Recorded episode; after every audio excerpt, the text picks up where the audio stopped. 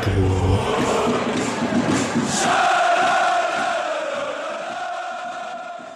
Dann hallo und herzlich willkommen zur 69. Episode des Podcast Freiburg und ich habe meiner Freundin versprochen, es zu tun und das geht ein, ist ein spezieller Gruß an alle Intro-Hater vom Podcast. SC Freiburg. SC Freiburg. Fusi. Fusi. So, der musste sein, es tut mir leid. Und das Intro, ihr kennt den trotzigen Alex vielleicht mittlerweile auch als Zuhörer. Das bleibt so, wie es ist für die nächsten Jahrzehnte. Und das war jetzt ein bisschen cringy, ey. Ja, das, genau das war Sinn der Sache. So richtig einen Cringe-Moment hier zu erzeugen. Und in diesem Sinne sage ich herzlich willkommen, Mischa. Hi, guten Abend. Hat sich fast schon wieder vergessen, diese ganze Angelegenheit. Nein, nein, ich vergesse sowas nicht. Grüß dich, Patrick. Hi. Und hallo, Julian. Hi. Und es geht auch noch ein besonderer Gruß raus an den lieben Jonas Amadeus auf Instagram. Wir haben alle vier das Spiel in voller Länge gesehen und sind bestens vorbereitet. So wird hier nämlich mit Internet-Hate umgegangen in diesem Podcast. Ganz transparent. So, und lieber Julian, du hast mir das 2 zu 0 Ergebnistipp hast du mir geklaut am, am Ende der letzten Folge und solltest damit Recht behalten. Wie zufrieden sind wir denn? Wir nehmen hier gerade am Sonntagabend auf, direkt nach dem Spiel. Also Ergebnis sehr zufrieden. Äh, Spiel, boah, also war jetzt nicht, würde ich sagen, nicht radikal anders als viele der letzten Spiele, nur halt mit paar erfolgreicheren Aktionen. Ähm, aber ja, also nachdem die ganze Saison irgendwie oft so war, dass, dass äh, man manchmal gut gespielt hat und keine Erfolge bekommen hat oder man hat schon mit deutlich schlechteren Leistungen gewonnen und so, würde ich heute sagen, ähm, das kann man auf jeden Fall, das passt schon so äh, und war natürlich dann irgendwo auch eine Pflichtaufgabe, wenn man da stehen will, wo man aktuell steht. Ich bin da, bin auf jeden Fall zufrieden, wie es wie es äh, gelaufen ist jetzt am Ende, nicht unbedingt zufrieden, wie es äh, über 90 Minuten aussah. Ja, und ich stelle dir Mischa jetzt die Frage, weil sonst stelle ich sie dir ja immer die gute Europapokalfrage. Ähm, ist jetzt wieder eine Woche nach dem bitteren, ähm, nach dem bitteren Spiel gegen Mainz plötzlich wieder Träumen erlaubt? Ich, ich glaube, wir waren nie ganz vom Europa-Hype-Train runter, oder? Weil es ja immer die, den Vergleich zur Hinrunde gab. Und da ja Leipzig und Mainz auch verloren wurden und prinzipiell jetzt ein Punkt gegen Augsburg nur drin gewesen wäre, jetzt sind es drei, also man ist zwei Punkte im Plus. Jetzt ist auch okay, wenn man gegen Gladbach verlieren sollte, bleibt äh, der Europa-Hype noch weiter, würde ich sagen. An den Patrick die einsteigende Frage. Ähm, ich, der Urbu hat uns wieder Nachrichten geschickt und du bist ja auch einer von uns, der sehr oft im Freiburger Stadion ist, wenn es möglich ist. Und er hat geschrieben, ah, wie traurig ist es, dass man nicht im Stadion sein kann, die Momente vor dem 2-0 erleben, wie der Ball den Kopf von Demi verlässt und in einer gefühlten Ewigkeit von vielen langen Sekunden Richtung Tor fliegt. Dann die bittere Enttäuschung Pfosten, um dann doch noch einer ekstatischen Bierdusche zu folgen. Wie sehr vermisst man's? Den VAR klammert er aus. Das dachte ich auch. Das wollte ich gerade sagen. Also ich habe mir beim 2-0 eher gedacht, boah, das hätte mich böse angepisst, weil im Stadion, weil das sind so die Momente, wo der VAR echt nervt im Stadion. Als TV-Zuschauer ist halt gerade so Abseitssituationen sind dann immer die, wo man den VAR eigentlich ganz gerne mag, weil das halt das was ist, was am transparentesten aufzulösen ist. Aber zur eigentlichen Frage natürlich, also Stadion ich weiß nicht, ich kann das nicht so richtig beschreiben, wie sehr das fehlt. Ähm, weil irgendwie ist es halt eine Luxusangelegenheit, weil einfach so viele andere Dinge während der Pandemie verloren gehen, aber wäre schon sehr, sehr cool, gerade auch wenn man sich die Saison anguckt. Und da waren es jetzt schon einige Spiele, da war vielleicht nicht heute das Spiel, wo die, das Gefühl am intensivsten war. Das waren vielleicht eher Derby-Sieg gegen Stuttgart oder die deutlichen Siege gegen Hertha oder Köln oder auch Sieg gegen Dortmund. War es bestimmt ein bisschen noch mehr die Vermissung. Aber boah, halt einfach mal wieder ein Heimsieg auf der Nord wäre schon sehr, sehr cool. Ja, dem gibt's nicht so viel hinzuzufügen, was das betrifft. Ich sitze hier übrigens im gelben Höhler-Trikot bei der Aufnahme. Du hast das rote an. Ich habe natürlich das gelbe direkt angezogen, weil das gerade so im, in den Medien sehr präsent war mit der Farbenblindheit eines Spielers und deswegen grüne und rote Trikots nicht so gut zu vereinen sind. Auch ich kann das bestätigen. Wir haben im Vorfeld schon darüber geredet, dass ich auch eine Rot-Grün-Schwäche habe und vom Kreisliga-Fußball bei schlecht belichteten Früher waren es noch Schotterplätze, aber egal was für Plätze es sind, wenn sie schlecht belichtet sind, gerne so ein Abendspiel am Freitagabend, dann ähm, sehe ich gar nichts ähm, und muss auf die Rufe und die Laufwege meiner Mitspieler achten. Netter. Das äh, klingt jetzt so, als könntest du sonst deine Pässe steuern. Ja, das, ah, der Patrick, der hatet gut. Das gefällt mir. Kleine Besserwisser Patrick. Nee, nee, das ist schon in Ordnung. Ja, interessantes, welcher Spieler es ist, weiß man nicht, aber interessantes äh, Thema, so generell, war so noch nicht so präsent. Aber es wurde auch ein bisschen zu sehr gehypt oder ein bisschen zu viel Tamtam drum gemacht, fand ich, aber gut. Ja, nicht ganz so nervig wie die Übersetzung Taubenschlag und Goldener Löwe, ey, wenn ich das noch einmal mehr gehört hätte. Ja. Den Goldenen Löwen übernehme ich, weil ich traue mich nicht, den Namen auszusprechen, wenn wir jetzt gleich über Augsburg sprechen. Wer traut sich von euch? Ja, Leo. Ja. Gibt schwierigere, oder? Okay. Also in einem Verein, in dem mal Ota Kisanai Spiele gespielt hat, können wir uns nicht beschweren. naja, auf jeden Fall war das so ein Spiel, wo man Mischer, wo man denkt, dass der, die Mannschaft, die es 1-0 macht, gewinnt wahrscheinlich auch. So ein klassisches wie auch gegen Mainz schon. Ja, fand ich auch. Ähm, klar kann danach auch immer was passieren. Es war ja auch so, dass Augsburg danach noch hin wieder nach vorne gekommen ist, auch weil es Freiburg nicht ganz so zynisch gemacht hat, wie ich mir das erstmal gedacht habe nach dem 1-0. Also man hat zwar so erstmal angefangen damit, ein bisschen mehr hinten rum zu spielen, aber wenn man vorne war, rückten dann doch viele Freiburg-Spieler weiterhin auf und deswegen kam Augsburg ja auch noch zu ein paar Situationen. Aber prinzipiell fand es dann schon auch folgerichtig, dass nach dem 1 0 das Spiel nicht mehr verloren geht. Ja, äh, Rafa Gikiewicz musste am Ende zweimal hinter sich fassen der, den kennen wir ja hier aus Freiburger Zeiten. Der andere war Caligiuri, der auch im Spiel danach noch interviewt wurde. Der hat davon geredet, dass äh, man richtig viele Torschüsse hatte und man er sich nicht erinnern kann, dass er, dass Augsburg so viele Torschüsse in den letzten Spielen hat. Fand ich sehr lustig, weil so gut habe ich persönlich jetzt Augsburg nicht gesehen. Ich fand es auch so ein klares Beispiel für Torschuss ist nicht gleich Torschuss, worüber wir auch schon öfter mal gerne geredet haben, weil wirklich ein Großteil dieser Schüsse ähm, einfach nicht aus sehr gefährlicher Position abgegeben wurden. Es gab, die hatten durchaus Chancen mal, aber die, also die 20 Torschüsse, von denen er gesprochen hat, von denen waren ja vermutlich irgendwie 13, 14 irgendwie außerhalb des Strafraums und ähm, auch alle nicht irgendwie völlig, völlig frei abgegeben. Deswegen, ähm, auch wenn man sich irgendwie bei Understat oder so anschaut, sind da schon, also da sind jede Menge 0,01 Expected Goals Schüsse aus allen möglichen Lagen dabei. Die würde ich jetzt eigentlich als Beleg dafür zählen, dass man nah dran war. Aber man hatte natürlich durchaus eine Chancen als Augsburg. Vielleicht muss man dazu sagen, dass Augsburg sich wirklich nicht viele Torchancen herausspielt, prinzipiell. Also im Vergleich kann er da schon recht haben, wenn er sich nicht dran erinnert, dass Augsburg mal so viele Chancen hatte, weil ehrlich gesagt, gegen Gladbach hatten sie, glaube ich, wenige. Also das ist so der Punkt. Und da haben sie halt drei Tore gemacht. Äh, dann passt es halt dann manchmal nicht so ganz zusammen. Aber ich, also ich habe es auch sehr ähnlich gesehen. Da war halt eigentlich keine Großchance dabei, oder? Und wenn sie, also wenn sie die Chancen rausspielen, ist es ja eben öfter auch mal, dass, wenn, gerade wenn das Umschalten klappt oder sowas, dass du dann plötzlich eine 2 gegen 1 gegen eine Torwartsituation hast, wo es quasi automatisch dann ein Tor wird oder sowas, ne? Und das solcher gab es ja fast gar nicht. Deswegen. Ich hätte gerne Mats Hummels Meinung dazu. Sehr gut. Über Dortmund sprechen wir später. Ähm, ja, Augsburg 29 Punkte jetzt nach dem Spiel. So richtig weg vom Abstiegskampf sind sie noch nicht. Ähm, müssen aufpassen, dass die da nicht unten reinrutschen mit aufstrebenden Mannschaften wie Mainz. Und die Hertha hat auch gewonnen. Wer glaubt's denn?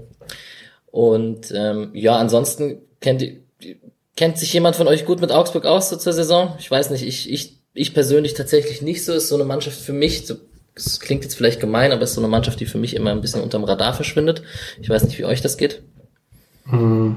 Ich würde sagen, Augsburg hat es ganz gut drauf, was Misha vorhin so meinte mit dem zynischen Fußball. Ähm, auch unter Herrlichmann, also man macht halt so das, was Augsburg ganz gerne macht und was sie irgendwie auch schon gefühlt seit 50 Jahren so machen. Ähm, 4-4-2 Umschaltmannschaft. Ich finde, es sah jetzt in der Rückrunde ein bisschen besser aus, seit Benes da ist, der eigentlich ein ganz cooler Kicker ist auf der 10 der dann auch so ein paar Umschaltsituationen immer mal wieder eingeleitet hat. Aber eigentlich, man weiß halt, was man von Augsburg kriegt. Viel Physis, auch so ein bisschen eine eklige Mannschaft, finde ich, was man heute auch so teilweise ein bisschen gesehen hat, wo wir vielleicht später nochmal drüber sprechen. Ähm, ja, aber halt so eine Mannschaft, die halt da ganz gut aufgehoben ist, wo sie steht aktuell, finde ich, so Platz 12 bis 14 in der Bundesliga.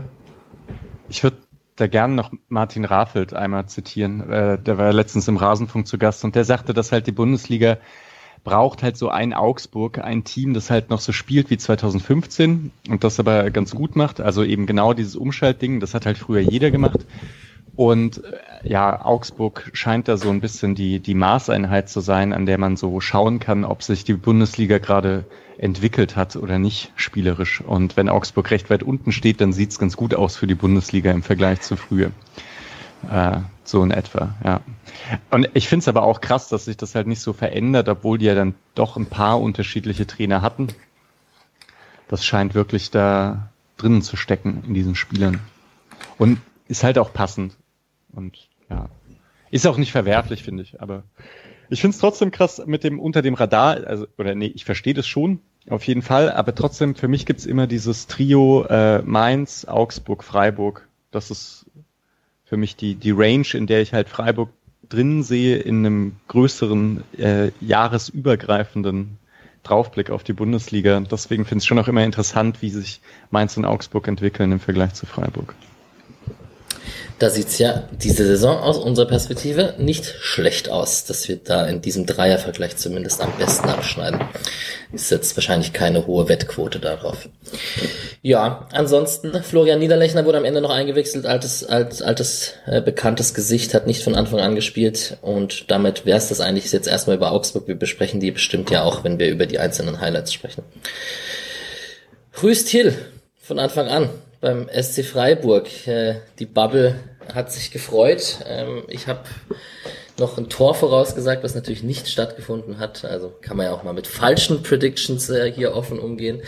Aber wie groß war denn die Überraschung, Julian, dass er endlich spielen durfte? Also es wird ja schon von einigen so angekündigt, aber das ist ja auch jetzt schon zum dritten oder vierten Mal. Jetzt diesmal spielt er aber oder so, deswegen war ich tatsächlich überrascht. Äh, ich hatte dann erwartet, dass er irgendwie einfach einen früheren Wechselslot oder so bekommt ähm, und damit dann so den Aufstieg langsam macht. Ähm, ja, also von daher, also als ich die Aufstellung gesehen habe, war ich schon ein bisschen überrascht, gerade dass er auch dann die Kombination mit Höhler bekommen hat vorne. Ähm, und war dann jetzt nicht der, der Auftritt, der denke ich zeigen würde, dass er auf jeden Fall sofort jedes Spiel Stamm spielen muss. Äh, hat aber trotzdem ganz gut angefangen, finde ich. Ja, und Höhler war vorne drin, nicht Höfler, wie Sky das auch sehr gut übernommen hat. Ja, Petersen ist anscheinend kurzfristig ausgefallen, weil er äh, einen nicht ganz so klaren Corona-Test hatte. Der war nicht im Kader. Ähm, Kwon hat ja bei der zweiten mitgekickt, mit Tempelmann zusammen. Patrick meinte schon, vielleicht hätte man darauf verzichtet, wenn man das mit Petersen gewusst hätte. Ja, könnte sein. Aber ansonsten äh, Kübler von Anfang an für Schmid ist vielleicht ein interessanter Fakt. Und äh, Gulde ist reingekommen. Ich, das mit Gulde habe ich irgendwie jetzt gar nicht, um mich selbst zu loben, sondern das hat man irgendwie so ein klassischer Move von Streich, wenn er sagt, da hat ein bisschen die letztendliche Stabilität hinten gefe gefehlt. In den letzten Spielen hat er in der Pressekonferenz gesagt. Und da hätte man schon drauf kommen können, dass Gulde eventuell reinrückt, als so Mr. Zuverlässig hinten drin. Wie seht ihr das? Irgendwie schon. Und dann ist es aber trotzdem, also einmal sieht man, wie fest Lienhardt dann ist einfach, dass der auf rechts spielt, egal was da passiert. Und das zweite ist, zwei Linksfüße draußen gelassen, schon hart für beide, für Heinz und für Schlotterbeck. Hm. Und war es das harte Spiel, was man meint, wenn man die gelben Karten sieht? Neun Stück an der Zahl, sieben für Freiburg? Also ich finde, jede gelbe Karte ist so für sich genommen nachvollziehbar. Ähm, kann man auch jede geben. Vielleicht die für Demirovic am wenigsten, weil er den Torschuss mit dem Pfiff abgibt und deswegen es halt eigentlich kein Ball wegschießen ist. Aber das war dann letztlich auch egal, sonst kann man jede vielleicht geben, gerade mit der Linie, die er vorgegeben hat. Also für mich waren sowohl die von Höfler als auch von Joveleo dann in der zweiten Halbzeit nicht unbedingt Pflichtgelbe, aber Dankert hatte dann halt angefangen. Fand es aber trotzdem, ich habe irgendwann mal in der 50. Minute habe ich mir aufgeschrieben, äh, ist vielleicht dann doch Augsburg für verantwortlich, dass es die Gelben für Freiburg gibt, weil gerade halt auch die vielen, die es gab, so in Luftduellen mit äh, Arm draußen oder Ellenbogen draußen. Ähm, ich kann mich an maximal ein oder zwei erinnern in der ganzen Saison vom SC. Also das ist jetzt echt nicht so, als würde man sonderlich häufig in Luftduelle so gehen. Und es war dann gerade in der zweiten Halbzeit schon sehr auffällig, wie Augsburg halt nach jedem Kopfballduell, nach jedem Zweikampf schreiender Boden lag. So getoppt von Caligiuri, der den Arm von Gulda an die Brust bekommt und sich das Gesicht hält und am Boden liegt. Ähm, ja, also keine Ahnung. Ich möchte Danke jetzt auch keinen Riesenvorwurf machen, aber es war schon irgendwie eine komische Linie in dem Spiel. Ja, das haben mehrere Freundesgruppen auf WhatsApp und so, haben alle unisono das gleiche gesagt, dass es eine komische Spielleitung trotzdem war. Aber irgendwie hat er dann doch die Linie gehabt und hat zumindest die Karten konsequent durchgegeben. Hat halt vielleicht ein bisschen früh damit angefangen, das könnte man vielleicht sagen. Gut, ähm, Mischa, Höhler Thiel vorne drin, Schalai Grifo. Schalai hat ja auch mal ein bisschen Spitze gespielt in, in den letzten Spielen. Oder gab es zumindest als Option, jetzt auch gegen Mainz zum Beispiel. Wie haben sie sich denn ansortiert? Wie, wie, wie sind sie denn offensiv aufgestellt gewesen, der SC? Genau, 4-4-2 eigentlich erstmal recht normal, würde ich sagen. Ähm, dann Pressing war am Anfang sehr hoch, fand ich eigentlich auch ganz gut. Ähm, die spielen halt auch gegen 4-2-3-1 von Augsburg, also da sind die Systeme, äh, passen einfach ganz gut zueinander. Da musste man jetzt nicht besonders viel rumschieben. Im Aufbau fand ich interessant, dass Höfler wirklich sehr konsequent abgekippt ist. Mal zur Seite raus, mal in die Mitte. Ähm, für den Dreieraufbau. Und das hat, finde ich, auch sogar ganz gut funktioniert, gerade zu Beginn konnte man sich eigentlich ganz gut über die Außen so durchspielen. Äh, Gerade über links gab es dann ein paar ganz schöne Aktionen. Ich fand dann halt insgesamt, man sieht dann doch manchmal, äh, dass, also klar hat dieses System irgendwie schon auch ein, eine zurückfallende Spitze, aber dennoch ist halt diese, dieses Zentrum irgendwie kommt Freiburg da nicht richtig rein. Also diese zentrale Zone vor dem 16er scheint gerade im 4-4-2 immer so ein bisschen frei zu bleiben. Eben eigentlich dort, wo es besonders gefährlich werden kann. Man geht dann halt schon besonders auf Flügelangriffe und Flanken, äh, was ja halt mal funktionieren kann, aber jetzt nicht vielleicht nicht die allersicherste Variante ist, um äh, sich Torchancen zu erzielen äh, zu erarbeiten. Andererseits fand es auch okay, weil es klar war, dass Augsburg halt gut verteidigt und umschaltet und das ist halt unangenehm für Freiburg.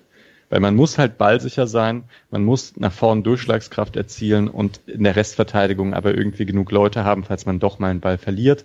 Und das ist so ein Balanceakt, der ist halt echt äh, schwer gegen, gegen klassisches Umschaltteam ist halt auch ähm, das Mittelfeldzentrum von Augsburg, also Strobe Kedira ist schon eine sehr, sehr defensive Ausrichtung einer Doppelsechs. Da ist das Zentrum halt auch sehr dicht. Ich hatte das Gefühl, dass Thiel sich äh, gerade im eigenen Ballbesitz dann doch häufiger mal in dem Zehnerraum bewegt hat, aber halt meistens dort auch nicht wirklich anspielbar war. Also man hatte dann halt die Räume, wenn dann auf dem Flügel und Augsburg war so eine der wenigen Mannschaften der letzten Wochen, die die linke Seite von Freiburg so ein bisschen freigelassen haben. Da werden wir später noch drüber sprechen, aber wir haben es die letzten Wochen häufig davon gehabt, dass Günther und Grifo doch schon sehr merklich von anderen Teams als Freiburger stärker ausgemacht wurden und dann abgedeckt wurden mit einem Fokus drauf. Und das, da hat auch Augsburg irgendwie drauf verzichtet und hat halt sein normales Zentrum dicht gespielt. Fand ich jetzt nicht so schlecht. Das ist wirklich ein guter Punkt, weil das, äh, da merkt man auch nochmal, dass Augsburg so richtig klassisch 2015 ist, nämlich, dass sie halt sehr schematisch spielen. Äh, anders jetzt als Streich, den ich ja auch äh, sagen würde, das ist vor allem ein Pressing-Trainer und einen, der defensiv sehr viel denkt. Ähm, und da hat man halt Pressingpläne, aber die sind individuell auf den Gegner ausgerichtet und um dessen Stärken so zu nehmen und ja, Augsburg, ja, irgendwie im Prinzip halt wie die Spitzenmannschaft. Äh, man verändert jetzt nicht unbedingt was und passt sich immer auf den Gegner an, nur nicht mit dem Ball, sondern defensiv. Ja. Ja, in eigenem Ballbesitz fand ich es interessant. Also das hat auch Sky sehr gut erkannt, kann man auch mal loben, dass Höfler mhm. sich da im Dreieraufbau immer nach hinten eingeschaltet hat und mal zwischen die zwei und mal auf die linke Innenverteidigerposition. Und da hat man dann schon gesehen, das hat Misha auch schon oft hier, oder wir haben das schon oft hier ähm, gesagt, dass Santa Maria dann also wirklich ganz allein im Mittelfeld rumsteht. Und du hast gerade schon gesagt, man ist viel über die Flügel gekommen. Ich fand es super interessant, wie Grifo sich im Spielaufbau sehr flexibel gezeigt hat und auch manchmal die Seite sogar rechts überlagert hat, zusammen mit Scholei, was natürlich für den Gegner dann total schwierig ist zu verteidigen, wenn Grifo da plötzlich auf der anderen Seite auftaucht. Und das hatte gar nicht so den Effekt, dass Grifo da, äh, dass Günther Grifo gefehlt hat. So, der, der ist trotzdem vorgekommen und konnte seine Flanken schlagen. Ich weiß nicht, hat jemand von euch die Statistik, wie viel Flanken Günther reingehauen hat? Gefühlt waren es 20 oder so.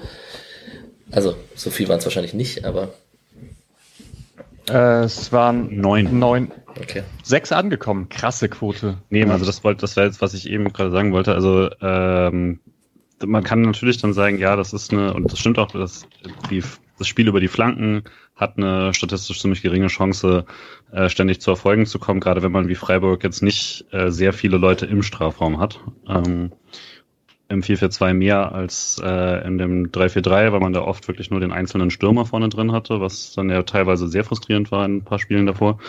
Ähm, aber die Flanken heute waren halt wirklich so qualitativ gut. Also da waren ja noch einige dabei, die eigentlich hätten gefährlich werden sollen und gar nicht gefährlich wurden. Und dazu kam noch eine Menge an.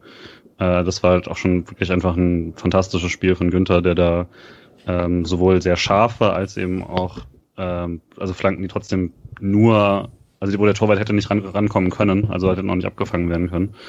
Und wenn du die Flanken so reinbringst, ist das natürlich super und da hätte auch durchaus noch mehr passieren können. Ähm, ist halt meistens nicht was, was besonders nachhaltig ist, weil äh, die Spiele hast du nicht so oft, wo so viele Flanken so gut reinkommen. Was Vielleicht ich noch kurz, sorry, äh, kurz ergänzen wollte, weil du gerade meintest, Grifo dann häufig auf der rechten Seite. Man hat es in der ersten Halbzeit, finde ich, ein bisschen gesehen, wenn Augsburg dann den Ball hatte, dass dadurch Framberger sehr, sehr viele Freiräume hatte. Mhm. Der aber zum Glück jetzt auch nicht der begnadendste Flankengott der Liga ist. Es ist sehr diplomatisch ausgedrückt, auf jeden Fall. Ja, ähm, vielleicht springen wir in die Highlights tatsächlich und ähm, werden da ja noch ein paar Sachen analysieren. Über Günther und den DFB, beziehungsweise die, die, die Nationalmannschaft könnte man noch diskutieren an dieser Stelle, weil er ja schon ein sehr gutes Spiel gemacht hat. Ähm, kann er dann äh, zusammen mit Christian Streich, wenn die das zusammen machen, einfach irgendwann. Nein, nein, die bleiben schon Also- zur Zeit in Freiburg. Sogar Tobi Escher hat das heute so durch die Blume gefordert und also jetzt spätestens sollte man drüber nachdenken. Ich weiß nicht, ob durch die Blume, er hat von einer Schande gesprochen. Ah, Aber ist zu spät. ja, es Ja, ist- ist, ja auch alt. er, ernsthaft, äh, wenn Deutschland mit einer Dreierkette spielt, sind Gosens und Max da auf links auch zwei, die nicht so ganz schlecht sind. Ja, gut. Der ist gut ins Spiel gekommen. Anfangsphase war gut. Wir haben dauernd gesagt, irgendwie hätten sie sich belohnen müssen und hätten das 1-0 vielleicht auch schon in den ersten 15, 20, 25 Minuten machen können, sollen. Äh, da hatte man sicherlich bestimmt auch Angst, dass das bestraft wird, dass man diese gute Phase nicht ausnutzt. Womit fängt man an? Kopfball Schalay der dritten Minute nach einem Freischuss von Grifo, aber wahrscheinlich äh, interessanter ist es in der sechsten Minute, als Günther flankt, Santa Maria äh, an Gikiewicz scheitert und Thiel erstmal ähm, hat man sich, da hätte ich natürlich meine Prediction sehr gefeiert, wenn das, wenn der Kopfball reingegangen wäre nach sechs Minuten und es hätte gezählt. Habt ihr das gefährliche Spiel von Santa Maria da so gesehen? Es wurde ja abgepfiffen. Ich habe es nämlich gar nicht so wild gesehen, wie es dann abgepfiffen wurde und vom Schiri gesehen wurde. Ich muss an eine Szene von kurzem denken, wo dann auch die Diskussion andersrum war, nämlich quasi, äh, das war dann gegen Freiburg, wo es dann auch die Diskussion ist, naja, aber wenn du so mit dem Kopf hingehst, ist das dann zu niedrig oder so? Ich würde sagen, es ist tatsächlich genau die Grau Grauzone, wo du es in keiner Richtung wirklich falsch finden kannst, äh, weil er geht halt relativ hoch mit dem Fuß hin, aber muss aber auch, glaube ich, weil er kommt anders nicht vernünftig ran. Also wenn er den versucht mit dem Kopf zu machen, ist er zu niedrig. Und Augsburg geht halt dann sehr, der Augsburger, ich weiß nicht genau, wen er da trifft, äh, geht dann sehr, sehr tief halt hin, aber kommt auch nicht anders ran. Also ich finde es logisch, dass beide Spieler so rangehen und ist dann tatsächlich für mich fast dann Grauzone. Ich hätte mich extrem aufgeregt darüber, wenn er- wenn es ein Tor gewesen wäre. So kann ich es ein bisschen rationaler sehen. Ähm, und äh, so oder so muss der muss der Nachschuss da der, der Köpfer muss natürlich rein. Also das war schon das war schon bitter, da sein Debüt quasi nicht direkt zu vergolden. Dann hätte man sich auch schön aufregen können, wenn es ein Tor gewesen wäre. Aber war das eigentlich äh, gefährliches Spiel von Urukai danach noch? Gegen Thiel? Äh, das war dann Robeleo, oder? Ah, aber das Udo. Udokai ist der, der gefordert Ah, ja, wird. Genau. Ja. Genau, ja. Aber, weil da dachte ich, Mann, da ist der, also weil ich meine, Thiels Kopf ist höher als der von Udokai davor. Und der Fuß von Jorveleo ist, finde ich, ziemlich nah an Thiels Kopf dran. Ich fand es da sogar fast eindeutiger. Mhm. Ähm, ja, und das andere, ich finde eigentlich auch nicht, weil, ich meine, ein gefährliches Spiel, da habe ich immer auch das Gefühl, da geht jemand mit dem Bein so hoch, wo der andere einen klaren Kopfball hat. Genau. Also da ist es irgendwie schon, den, den kriegt der wahrscheinlich nicht und riskiert jetzt aber irgendwie noch eine Verletzung des anderen. Ich fand es jetzt auch nicht so klassisch. Elf Meter, klares Ding. Ja, genau. Dadurch, dass es kein Tor war von Thiel, auch hat man dann die Szene nicht so, hat man sich dann doch nicht so drüber aufgeregt und das so ist nicht so in den Fokus gerückt, wie es sonst vielleicht passiert wäre. Aber schon ganz geil von Santa Maria, ne, wie er da rankommt. Also jetzt mal unabhängig von dem ganzen Kopfbilding. Also den, der war ja zwar trotzdem eine scharfe Flanke, wieder sehr gut, aber da kommt er echt gut ran mit dem Fuß. Das war schon akrobatisch. War schon schade, dass, dass da so eine gute Parade bei rauskommt. Ja, Gikiewicz gehört auch zu den guten Keepern dieser Liga. Der macht das schon ganz gut in Augsburg. So, dann habe ich so ein paar Günther über links, ein Doppelpass mit Grifo in der zehnten Minute. Ich habe äh, eine Ecke von Günther von, Gri ähm, von Günther und Grifo in der vierzehnten Minute, kurze Variante, die Grifo dann reinschlägt. Und da hat man gesehen, dass sie oft kurzer Pfosten hier, Julians Lieblingsthema, auch ohne Nils Petersen, mhm. ähm, dass sie da Chico oft gesucht haben, der auf einen kurzen Pfosten gelaufen ist.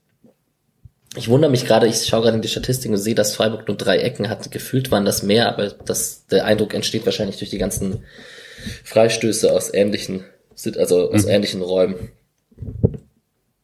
Ich fand es in der Anfangsphase noch auffällig, ähm, dass man so ein paar Ballgewinne hatte, die man dann irgendwie nicht gut ausgespielt hat. Da waren sowohl von Santa Maria als auch von Höfler so ein paar Bälle, die einfach nicht ganz sauber waren, die man eigentlich von beiden nicht so kennt, die so einmal einen Rücken von Schallei, einmal einen Rücken von Kübler, wo man wirklich eigentlich die richtigen Spielverlagerungen gespielt hat und dann Überzahl gehabt hätte, aber man einfach die Pässe nicht gespielt hat und dann ging der Aufbau wieder hinten rum. Also es waren nicht nur die Chancen, also ich hatte irgendwie das Gefühl, diese ganze erste Viertelstunde hat man einfach das 1-0 liegen lassen und zwar auch unnötig liegen lassen. Also jetzt auch in der zehnten Minute der der scharfe, zwar scharfe Querpass von Günther, aber da kann man von Höhler eigentlich auch fast erwarten, dass er den ein bisschen besser kontrolliert oder direkt abschließt.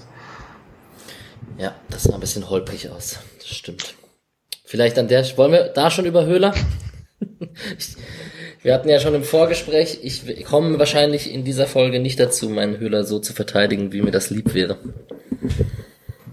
Ich fand es auch ganz schön, dass Sky quasi das als die, ähm, als das, als das Vorspiel quasi zum späteren Tor gemacht hat, äh, wo Günther halt auch schon ähm, so einen super guten Lauf hinlegt, damit dann mit mit Grifo in dem Zusammenspiel, aber es eben dann nicht ver, nicht vergoldet wird.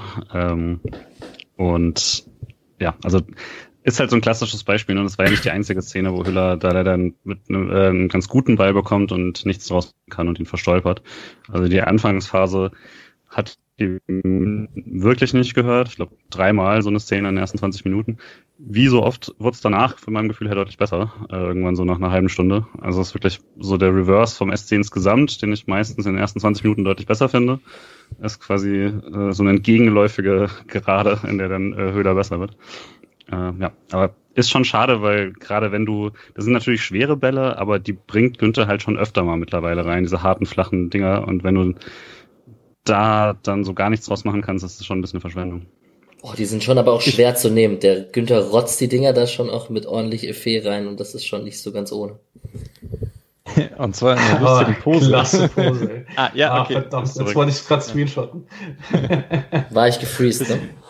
Ja. Du warst gefreezed. Ja, ich hab's. Und zwar so ein ja, ja. Okay, halbe Stunde. Das schneide ich tatsächlich dann noch raus. Ähm, ja, ich wollte, ich weiß nicht, ob man es gehört hat, was ich gerade gesagt hatte. Ähm, die Reingaben von Günther sind schon auch schwer zu nehmen, manche. Der rotzt die da mit so viel Kraft und Effet rein, also da, das ist schon auch nicht immer einfach, um jetzt meine Höhle natürlich wieder in Schutz zu nehmen. Ja. Ich, ich würde Höhle aber tatsächlich auch nochmal kurz verteidigen, prinzipiell, weil ich, also, so, es ist ein bisschen schwierig. Es gibt, also ich finde Höhle auf der neuen gut, möchte ich sagen. Äh, einfach deswegen, weil Freiburg dann ja doch häufiger mal mit langen Bällen spielt und es gibt halt mit Höhler genau einen, der häufiger mal Kopfballduelle gewinnt. Das Kopfballduell gegen Upamecano oder so, aber ich meine, gegen Joveleo und Udukai acht von elf Kopfballduelle zu gewinnen, ist krass, finde ich. Und Petersen kann das nicht und Demirovic kann das nicht und äh, ja, sonst war es eigentlich keiner auf der neuen. Es ist natürlich das Problem, dass halt die anderen Qualitäten auf der neuen, dass da wahrscheinlich äh, ja, Demirovic und Petersen äh, jetzt, wenn Höhler nicht seinen perfekten Tag hat, ihm da was voraus haben. Aber ich finde das trotzdem nicht unwichtig.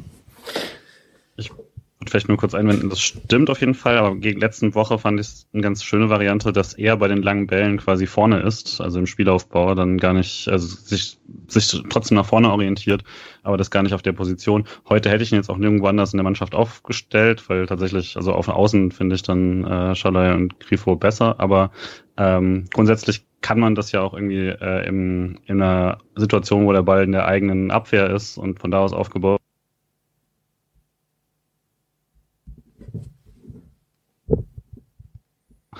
Aber also die Duelle heute waren gut, so die, die auch die Statistik dann, wie viel Zweikämpfe er führt und sowas. Aber gleichzeitig hat halt mit Abstand niemand so oft den Ball verloren wie er. Ähm, auch also 23 Mal den Ball verloren. Äh, der nächste beim SC war Kübler mit 16 Mal.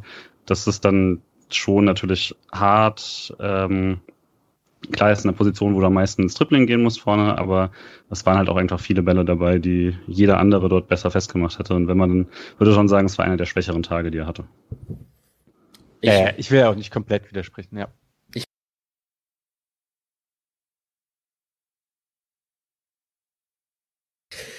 Genau. In der 15. Minute gab es die erste gelbe Karte des Spiels. Es sollten noch viele weitere folgen. Das war die gegen Udokai nach Foul an Schalay.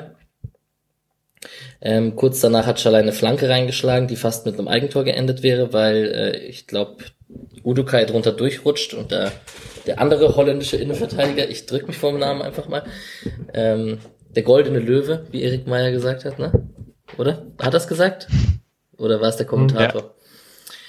Ja. Ähm, überrascht war und fast aufs eigene Tor geköpft hat, also hat den Ball so ein bisschen ins Gesicht oder in den Kopf bekommen und hat damit nicht gerechnet. Und dann habe ich ein paar Fernschüsse drin für Augsburg. Richter 18. Minute, Richter 22. Minute, Hahn abgefälscht in der 23. Minute. Ähm, alles entweder drüber oder Müller war da, also es war nicht so gefährlich. Richter hat schon einen guten Schuss, aber er probiert es auch häufig, muss man sagen. Hm. Ja. So, dann hat, ja, Patrick? Ich wollte kurz überleiten zur nächsten S, zu zwei nächsten S-Szenen, weil mir ja. da kurz was wichtig war. Ähm, und zwar haben wir in der 30. und 32. zwei Aktionen von Grifo. Einmal ein Schuss aus 30 Metern, wo er eigentlich einen Schuss nicht nehmen sollte, wo vorne ein paar Leute in die Gasse starten, der komplett ungefährlich vorbeigeht. Und in der 32. läuft er quer zum Strafraum und könnte den Schuss nehmen, nimmt ihn nicht, äh, legt ihn quer zu Kübler, der dann die Flanke übers Tor schlägt. Ähm, waren schon wieder zwei so Szenen, wo man gesehen hat, die Entscheidungsfindung von Grifo ist aktuell nicht auf dem Niveau, auf dem wir sie schon hatten. Ja, total richtig. Und bei der Flanke von Kübi habe ich mir auch gegen den Kopf gefasst, leider. Ähm, was Ganz kurz, wie fand ihr Küble? So, prinzipiell? Ja, defensiv in Ordnung. Ähm, und ja, offensiv gibt man halt einfach was mit ihm ab wenn er spielt statt Schmid, finde ich. Also fällt mir gerade extrem auf, dann auch noch bei den letzten zehn Minuten, weil Schmid und Schaller einfach ein ganz gutes Verständnis füreinander haben. Und äh, das ist, ich mag Hübler total gerne. Man kriegt dann halt eine solide Defensivoption in der Viererkette, aber es ist dann halt nicht mehr und nicht weniger. Ja. Hat aber auch schon Spiele, wo er offensiv deutlich auffälliger war als heute, also positiv auffälliger. Also es würde auch schon sagen, da äh, hing Schalay teilweise ganz schön in der Luft mit ihm ähm, was er vermutlich nicht so gewesen wäre mit Schmid. Ja, das, ich hatte nämlich das Gefühl auch, dass es einfach nicht sein bestes Spiel war, was man gesehen hat. Ja. Genau, kleiner Hinweis an das Interview mit ihm vor zwei Wochen hier im Podcast Super cool. mit Kübi. Super sympathisch. Super sympathischer Typ auf jeden Fall und ähm, da, also nach, spätestens nach dem Interview, davor schon wusste man um seine Verletzungssorgen, hab ich, äh, zitter ich noch mehr mit, wie in der, in der, in der Situation, als er da am Boden lag am Ende und sich gegens Knie fasst.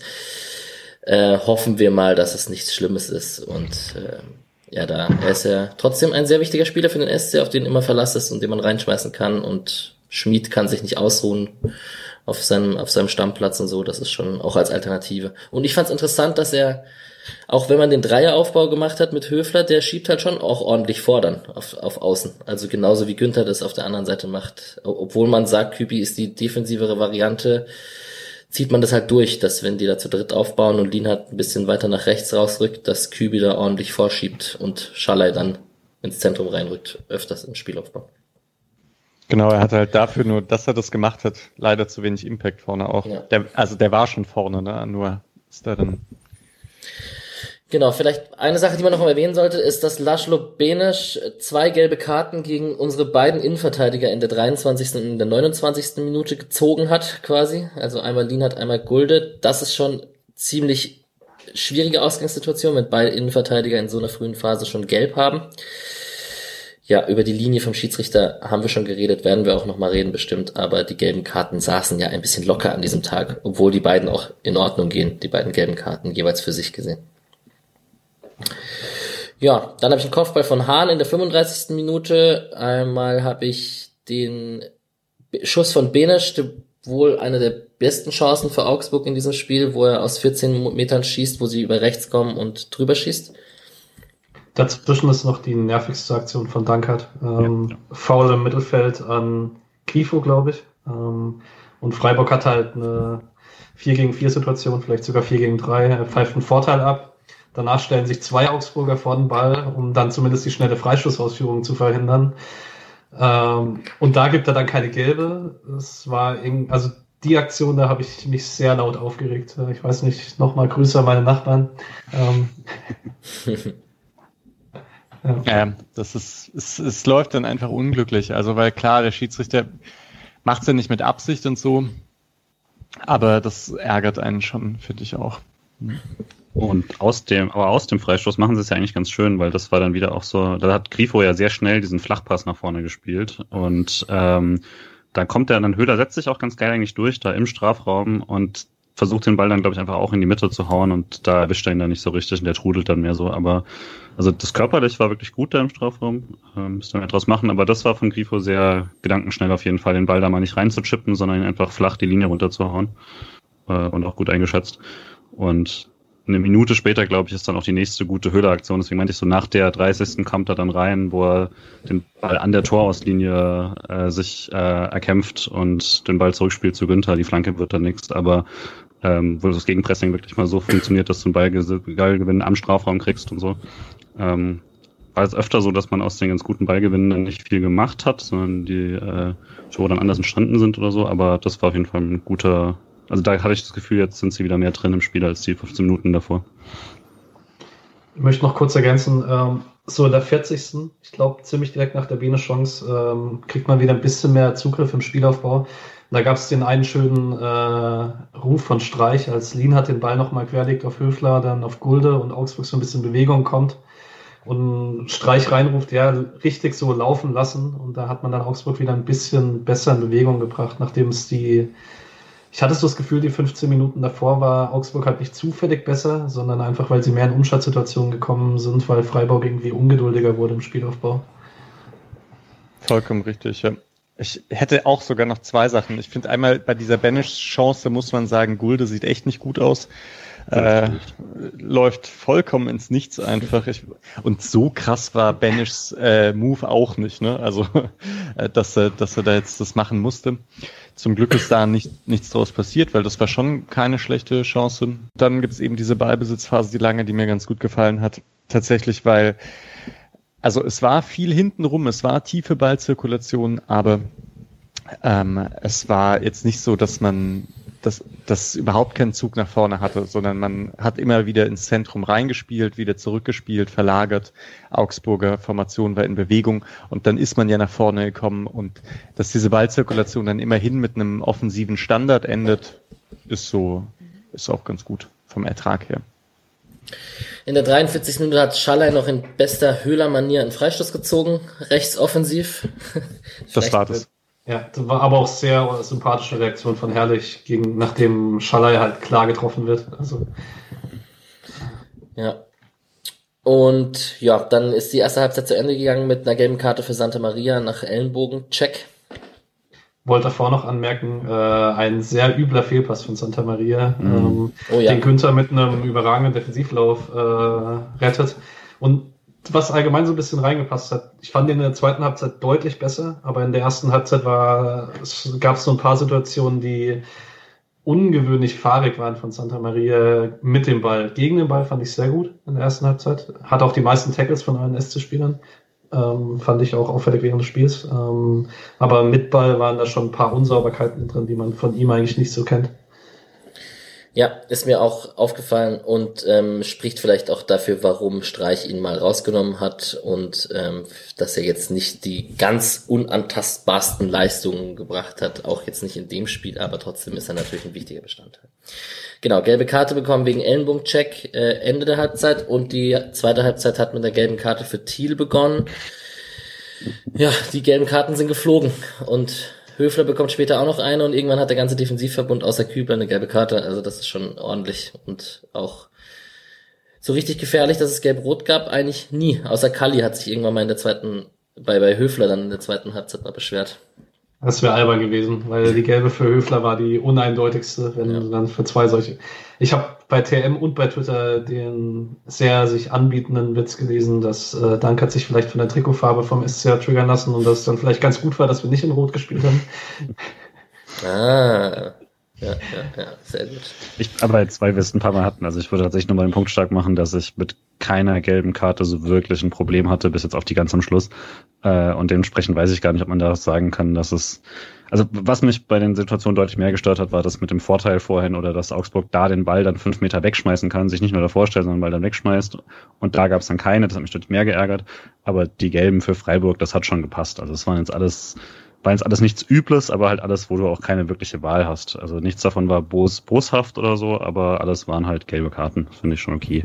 Äh, hätte mir bei Augsburg ein, zwei mehr gewünscht, aber es war auch schon so, dass einfach, ähm, dass, dass, es, dass es jetzt bei Augsburg auch nicht super viele Situationen gab, wo man es zwingend hätte machen müssen. Und man muss es ja jetzt auch nicht nur ausgleichen, nur weil man einer Mannschaft mehr gibt. Manchmal fault halt eine Mannschaft auch einfach äh, bisschen mehr oder bisschen anders und dann passt das schon. Was halt so die Sache war, dass Streich hat ja auch reingeschrien, hey, erstes Foul. Ne, Mhm. Das war erstes Foul, erste Karte für Lienhardt, aber trotzdem war es halt. Und ich glaube, es war dann auch wirklich das zweite Foul im ganzen Spiel, in dem dann auch die zweite gelbe Karte kommt. Ich würde auch sagen, war halt so, man kann ja sogar noch gl- von Glück reden, dass äh, Rüstil beim ersten Mal keine gelbe Karte gesehen hat. Mhm. Ich meine, das war auch ein bisschen, ja, also Spieler machen das, dass sie dann abwinken, ne? aber der hat ja äh, gesagt, das war überhaupt kein Foul dort. Ne?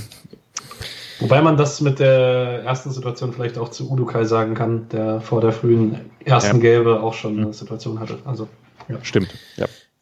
Ja, es gab ganz am Anfang im Spiel mal einen Foul an einem Freiburger, wo ich gerne gelb gesehen hätte, wo es gar nichts Ja. gab. Ähm, Ich weiß Das gar nicht mehr, von wem das war. Ah, das war Udokai. Okay. Gut. Und ich hätte mich, um das Schiri-Thema abzubrechen, ich hätte mich als Augsburger todesmäßig aufgeregt, wenn ich den Freistoß da am Ende der ersten Halbzeit nicht mehr reinschlagen darf. Ähm, Ja. 40 Sekunden über der Halbzeit. Also das Ding kann man schon noch spielen, ausspielen lassen, aber gut. So, gelbe Karte Thiel haben wir, 51. Minute, endlich belohnt Tor SC Freiburg und wer möchte Günther loben für seinen Antritt und für seine Leistung? Das macht Ich Patrick fand bestimmt den. Lauf von Okay. Mainz besser. Ja. Na, also man muss schon sagen, ähm, also Günther hat es ja auch im äh, Postgame-Interview ganz schön gesagt, dass er ähm, diese dynamischen Antritte immer mal wieder hat und dass er einfach immer öfter lernen muss, dass er dann die Ruhe behält und den richtigen Pass spielt.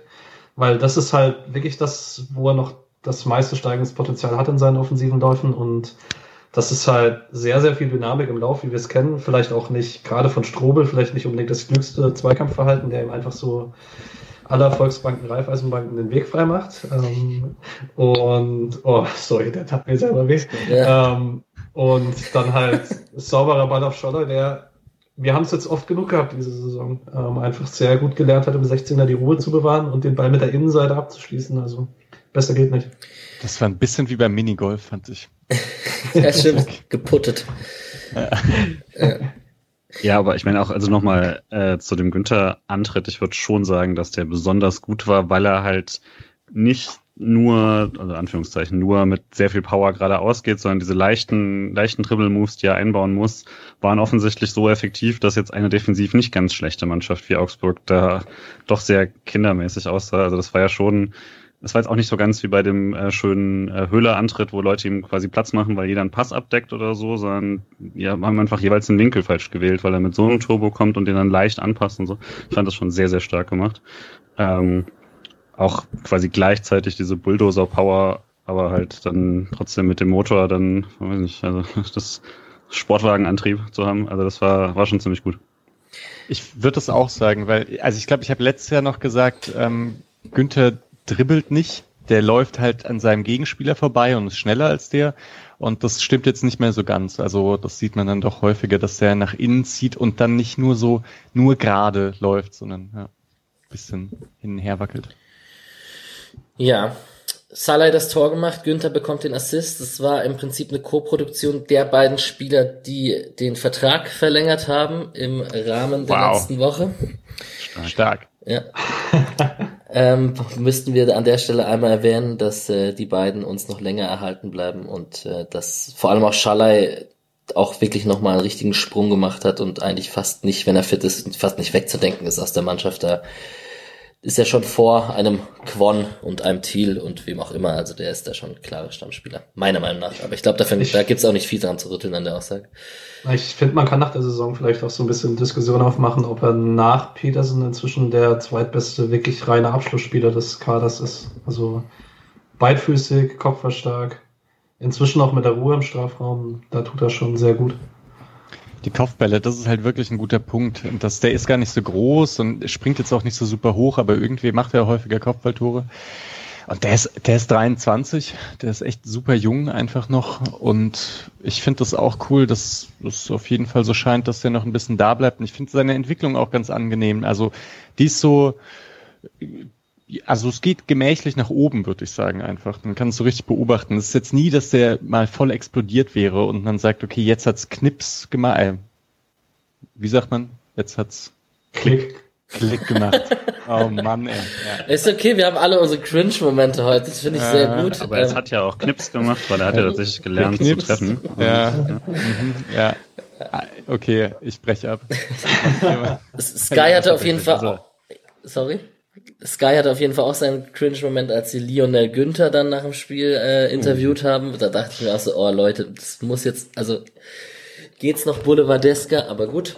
Ähm, ich fand Erik, ja, ich wollte kurz, wir hatten es im Gespräch vorhin, Erik Meyer einmal loben, die haben das schön analysiert, dass Kedira da nicht in der Mitte aufgenommen hat, als, als Schallleiter im Zentrum war. Und ähm, der somit äh, quasi frei war oder, oder halt das Tor machen konnte. Und ja, Günther, Günthers Laufweg, glaube ich, kann man nicht oft genug loben. Und Urbu hat noch geschrieben, Streichs Jubel beim 1-0, handsome as ever. Das stimmt. Ähm, möchte auch kurz noch zu Schalay. Ähm, ist auch so sehr offensichtlich, dass irgendwie jeder im Freiburger Kader weiß, okay, Günther hat jetzt einen Mann überspielt, wir stoßen jetzt in den Strafraum vor. Also war schon sehr, sehr deutlich, dass Schalay in dem Moment in den Vollsprint geht, weil halt alle wissen, okay, in dem Moment, wenn Günther da ein bisschen Raum hat, wird es im Normalfall gefährlich. Gut, hat der SC 1-0 gewonnen, äh, ge- geführt, nicht gewonnen. Aber ähm, eine weitere Schlüsselszene war direkt im Gegenzug eigentlich, muss man fast sagen, auf der anderen Seite. Und da hat der liebe Florian Müller den Kasten sauber gehalten bei dem Schuss von Richter. Richter. Ja. Richtig. Das war Starke Parade. So, das war eine starke Parade, aber das hat mich wieder ein bisschen an das Hinspiel erinnert, ähm, weil das auch wieder so eine unmotivierte Halbfeldflanke aus 100 Metern war, die dann unglücklich verlängert wird und plötzlich ähm, steht Richter da am Fünfer frei und nimmt den Schuss aus spitzen Winkel, wo ich denke, okay, vielleicht hätte er sich sogar noch eine bessere Schussposition bringen können oder ich weiß nicht, wer in der Nähe stand, ob er nochmal hätte passen können. Ja, aber gut, dass da nichts passiert ist. Ja, Urbo hat dazu noch geschrieben, dass Grifo ein bisschen schlampig war beim defensiven Verschieben, generell auch in dem Spiel, also dass er gerade momentan halt nicht in der besten Phase ist. Dennoch wichtig, wurde glaube ich auch in der Pressekonferenz vorm Spiel einmal besprochen, dass Grifo natürlich trotzdem total wichtig ist. Genau. So, früher Wechsel. Thiel war nicht so erfreut, dass er schon raus musste oder war nicht zufrieden mit seiner Leistung. Das kann man jetzt so oder so interpretieren.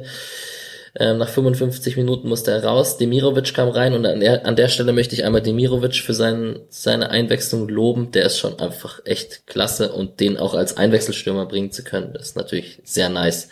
Vor allem, wenn man führt und den Ball halten muss vorne und so. Ich wollte es vorhin nicht zu früh einwerfen, aber als Misha das meinte mit Kopfballduellen, ähm, die Demi und Petersen einfach nicht so gut gewinnen. Demirovic hat halt dann die andere Stärke, wenn man ihn auf Brusthöhe angespielt bekommt. Und das hat heute erstaunlich gut geklappt, mal wieder. Also da waren schon sehr, sehr viele Bälle dabei, die er einfach festmachen konnte, weil er die halt halb hoch bekommen hat und nicht hoch bekommen hat. Das stimmt. Es gibt eigentlich so, so einen schönen Stufenplan. Also Jeong flach anspielen, Demi auf Brusthöhe und Höhle auf Kopfhöhe. Und, und Petersen, Petersen im Strafraum. Strafraum. Ja, genau. Sehr gut. Der hätte fast ein Tor gemacht mit seinem ersten Ballkontakt gefühlt. Ähm, Flanke, die, die, also eine von den neun Flanken von Günther, die äh, nicht richtig eingeschätzt wurde und er wurde aber auch überrascht, dass er da an den Ball kommt. Voll ärgerlich. Total. Und Vielleicht auch ein Unterschied, ne? Wenn, also das, also Petersen spekuliert halt deutlich mehr auf genau solche Sachen. Da merkt man dann schon nochmal einen Unterschied äh, zu jemand, der so viel Erfahrung hat, aber halt auch diesen Instinkt oder dieses Wissen immer darauf zu spekulieren, dass was äh, dass das irgendwie schief geht. Fand das auch nochmal, also äh, auch äh, weil, weil vor dem Spiel lief nochmal äh, vor, ich weiß gar nicht wann das war, dieser, dieses Tor gegen Augsburg, äh, was Petersen gemacht hat mit dem ewig langen Abschlag und dann äh, nimmt er ihn quasi direkt aus dem Abschlag. Ähm, da spekuliert er auch einfach nur darauf, dass der Abwehrspieler eventuell nicht drankommt. So macht das halt jedes Mal. Und wenn der Abwehrspieler einmal nicht drankommt, ist er da. Und das ist dann halt so eine Situation, ist natürlich super schwierig, das irgendwie einzuschätzen, wie der Ball kommt, wenn der Abwehrspieler nicht mehr rankommt oder ob er ihn minimal berührt oder so. Aber das ist dann halt nochmal ein Schritt, den man als Stürmer gehen kann irgendwann äh, und den ja halt Top-Stürmer dann auch immer haben. Ähm, Lewandowski ist in so einer Situation natürlich nicht überrascht. Also, äh, und das sind dann die Entwicklungsschritte, die man auch noch machen kann, weil das wäre natürlich eine, eine super gute Chance gewesen, wenn er damit gerechnet hätte, dass der Ball vielleicht durchrutscht. 57. Minute haben wir dann den Schuss von Kedira. Ich habe den gerade ein bisschen durchgemixt mit dem Schuss von Richter, wenn ich ehrlich bin, weil da wollte ich gerade Müller extrem loben für die Parade und das war der Schuss, nicht, nicht der Richterschuss. Ähm, ja, das war eine krasse Parade, da kommt er gut runter. Das war ja. auch schon irgendwie, also mich hat's ein bisschen geärgert, weil es einfach nur ein langer Schlag auf Hahn nach, ich weiß nicht, ah, das war direkt nach, nach, der, nach dem Abschluss von, ja. genau, ja. Und dann langer Schlag, eins gegen eins Situation und das ist noch gut. Ich glaube, Lienhardt ist ja an ihm dran. Dass Lienhardt da keinen Fehler macht, wenn der da irgendwie einen falschen Schritt macht, dann ist Hahn einfach auch durch. Ähm, und so muss Hahn ablegen und dann bringt Kedira aber echt noch einen sehr hübschen Schuss auch aufs Tor. Also deswegen, ja, schon gut von Müller. So langsam können wir uns, glaube ich, fragen, ob er, dass wir, ob wir uns die Frage überhaupt noch stellen müssen im Sommer oder ob Müller einfach nicht mehr bezahlbar wird für Freiburg, wenn er so weitermacht wie in den letzten Wochen. Ja, weiß nicht. Bin mir unsicher. Ja, wird auf jeden Fall spannend. Dann haben wir in der 63. Minute Gulde gegen Caligiuri, das Foulspiel, wo äh, Caligiuri auch ein bisschen mehr draus macht. Ich bin mir nicht sicher, ob Foulspiel oder Handspiel gepfiffen wurde. Das hat der Sky-Kommentator auch sich gefragt. Foulspiel. Mhm. Hm. Und ja, die, die Freistoßposition war natürlich krass. Also die war schon sehr, sehr, sehr, sehr gut und ähm, relativ mittig auf dem Torwart muss, muss er haben dann am Ende. Der Müller. Gut, dann gab's noch ein Ist auch fies, ne? Ja, also weil quasi, das, weil quasi du, du, viele Torhüter machen ja einfach die Spekulation schon, dass aus der Position garantiert das lange Eck genommen wird. Und wenn du den zwei Schritte schon wegmachst, wird der Schuss halt, also ich glaube schon, dass es darauf spekuliert war, dass, äh, dass er den Ball nicht sehen kann. Du hast ja gesehen, wie er sich da versucht irgendwie zu bewegen, um den Ball irgendwie sehen zu können aus der Position. Und wenn er tatsächlich den klassischen Fehler macht und voll spekuliert, dass er die, dass er jetzt die zwei Schritte nehmen muss, dann schlägt er ein. Deswegen war es schon gut gehalten, würde ich sagen, auch wenn er den auch haben muss. Im Gegenzug dann die, also 67. Balleroberung im Mittelfeld, wo Demirovic eigentlich genau den richtigen Ball spielen will, wo Grifo links durch gewesen wäre und der Ball bleibt hängen. Waren dann so ein paar Situationen, finde ich, wo Konter so halb gut ausgespielt waren, aber dann halt nicht der letzte Punch noch drin war. Ja, in der 69. Minute war dann die Verletzung von Kübler, äh, wo man sich ein bisschen, ähm, wo die Sorgenfalten in, in, auf der Stirn waren und ähm, er hat sich ans rechte Knie gefasst. Schmid kam dann rein. Ähm, die zehnte Gelbe für Höfler ähm, in der 73. Minute, der ist nächstes Spiel gesperrt. Das wird sicherlich noch spannend, da werden wir nachher drüber sprechen, wenn es gegen Gladbach geht nach der Länderspielpause. Und in der 77. Minute wurde Demirovic beim Ball halten, schön auf Brust. Da war auch wieder so eine Szene, Ball gehalten, wurde gefault und es gab einen Freistoß von Günther. Demirovic hat ihn fast selber reingeköpft und der neu entdeckte Torjäger Philipp Lien hat im Nachschuss quasi den Abpraller vom Pfosten. Videobeweis hat lange gedauert. Ich habe auch direkt erstmal nicht so wirklich abseits gesehen, habe mich schon gewundert. Ähm, oder so klar sah es für mich nicht aus und dann war es nur noch hoffen, dass es kein Abseits war und das Tor hat gezählt. Dimirovic hätte man es auch gegönnt nach seinem Kopf. War auch war, war beeindruckt, wie lange Lindemann gebraucht hat, bis er verstanden hat, dass es nicht um Abseits Lienhardt geht, weil das war halt relativ offensichtlich ganz. Ähm, also ich, waren jetzt alle vier Kopfballtore von Lienhardt keine direkten Kopfballtore, oder? Waren alle nach Verlängerung oder nach Abpraller? Hm. Äh. Also Maybe eins war auf jeden Fall nach okay. äh, Fallrückzieher Santa Maria, eins war nach ja. einem komisch getroffenen Torschuss von Höhle. Weitergeleitet an langen Pfosten genau, nochmal. Genau. Also ich meine, er hat keinen direkt gemacht, ja. Ja, ja. Näschen. Passiert, mhm. ja. Ich, äh, es gab in der ersten Halbzeit stand Freiburg ja schon mal im Abseits bei einem, bei einem Standard aus dem Halbfeld. Also ich glaube auch, Augsburg hatte eine recht hohe Abseitslinie und Freiburg hat da auch mitgespielt, würde ich sagen. Genau so was passiert dann halt, ne? Also wenn man, wenn man so hoch steht, dass dann Freiburg einfach klar deutlich vorn dran ist mit dem Kopf. War gut, war gut getreten, gut geköpft. Ja, Ihr habt jetzt aber unterschlagen, dass Günther sich die gelbe abgeholt hat und zwar vollkommen zurecht. Ja. Und dass da das Spiel auch so ein bisschen, da hat's gut geklatscht, ein bisschen aggressiver wurde, ne? Ja. Es wirkte so ein bisschen sowas, äh, wollte Günther zeigen, okay, jetzt geben wir dir mal eine gelbe, die du pfeifen musst.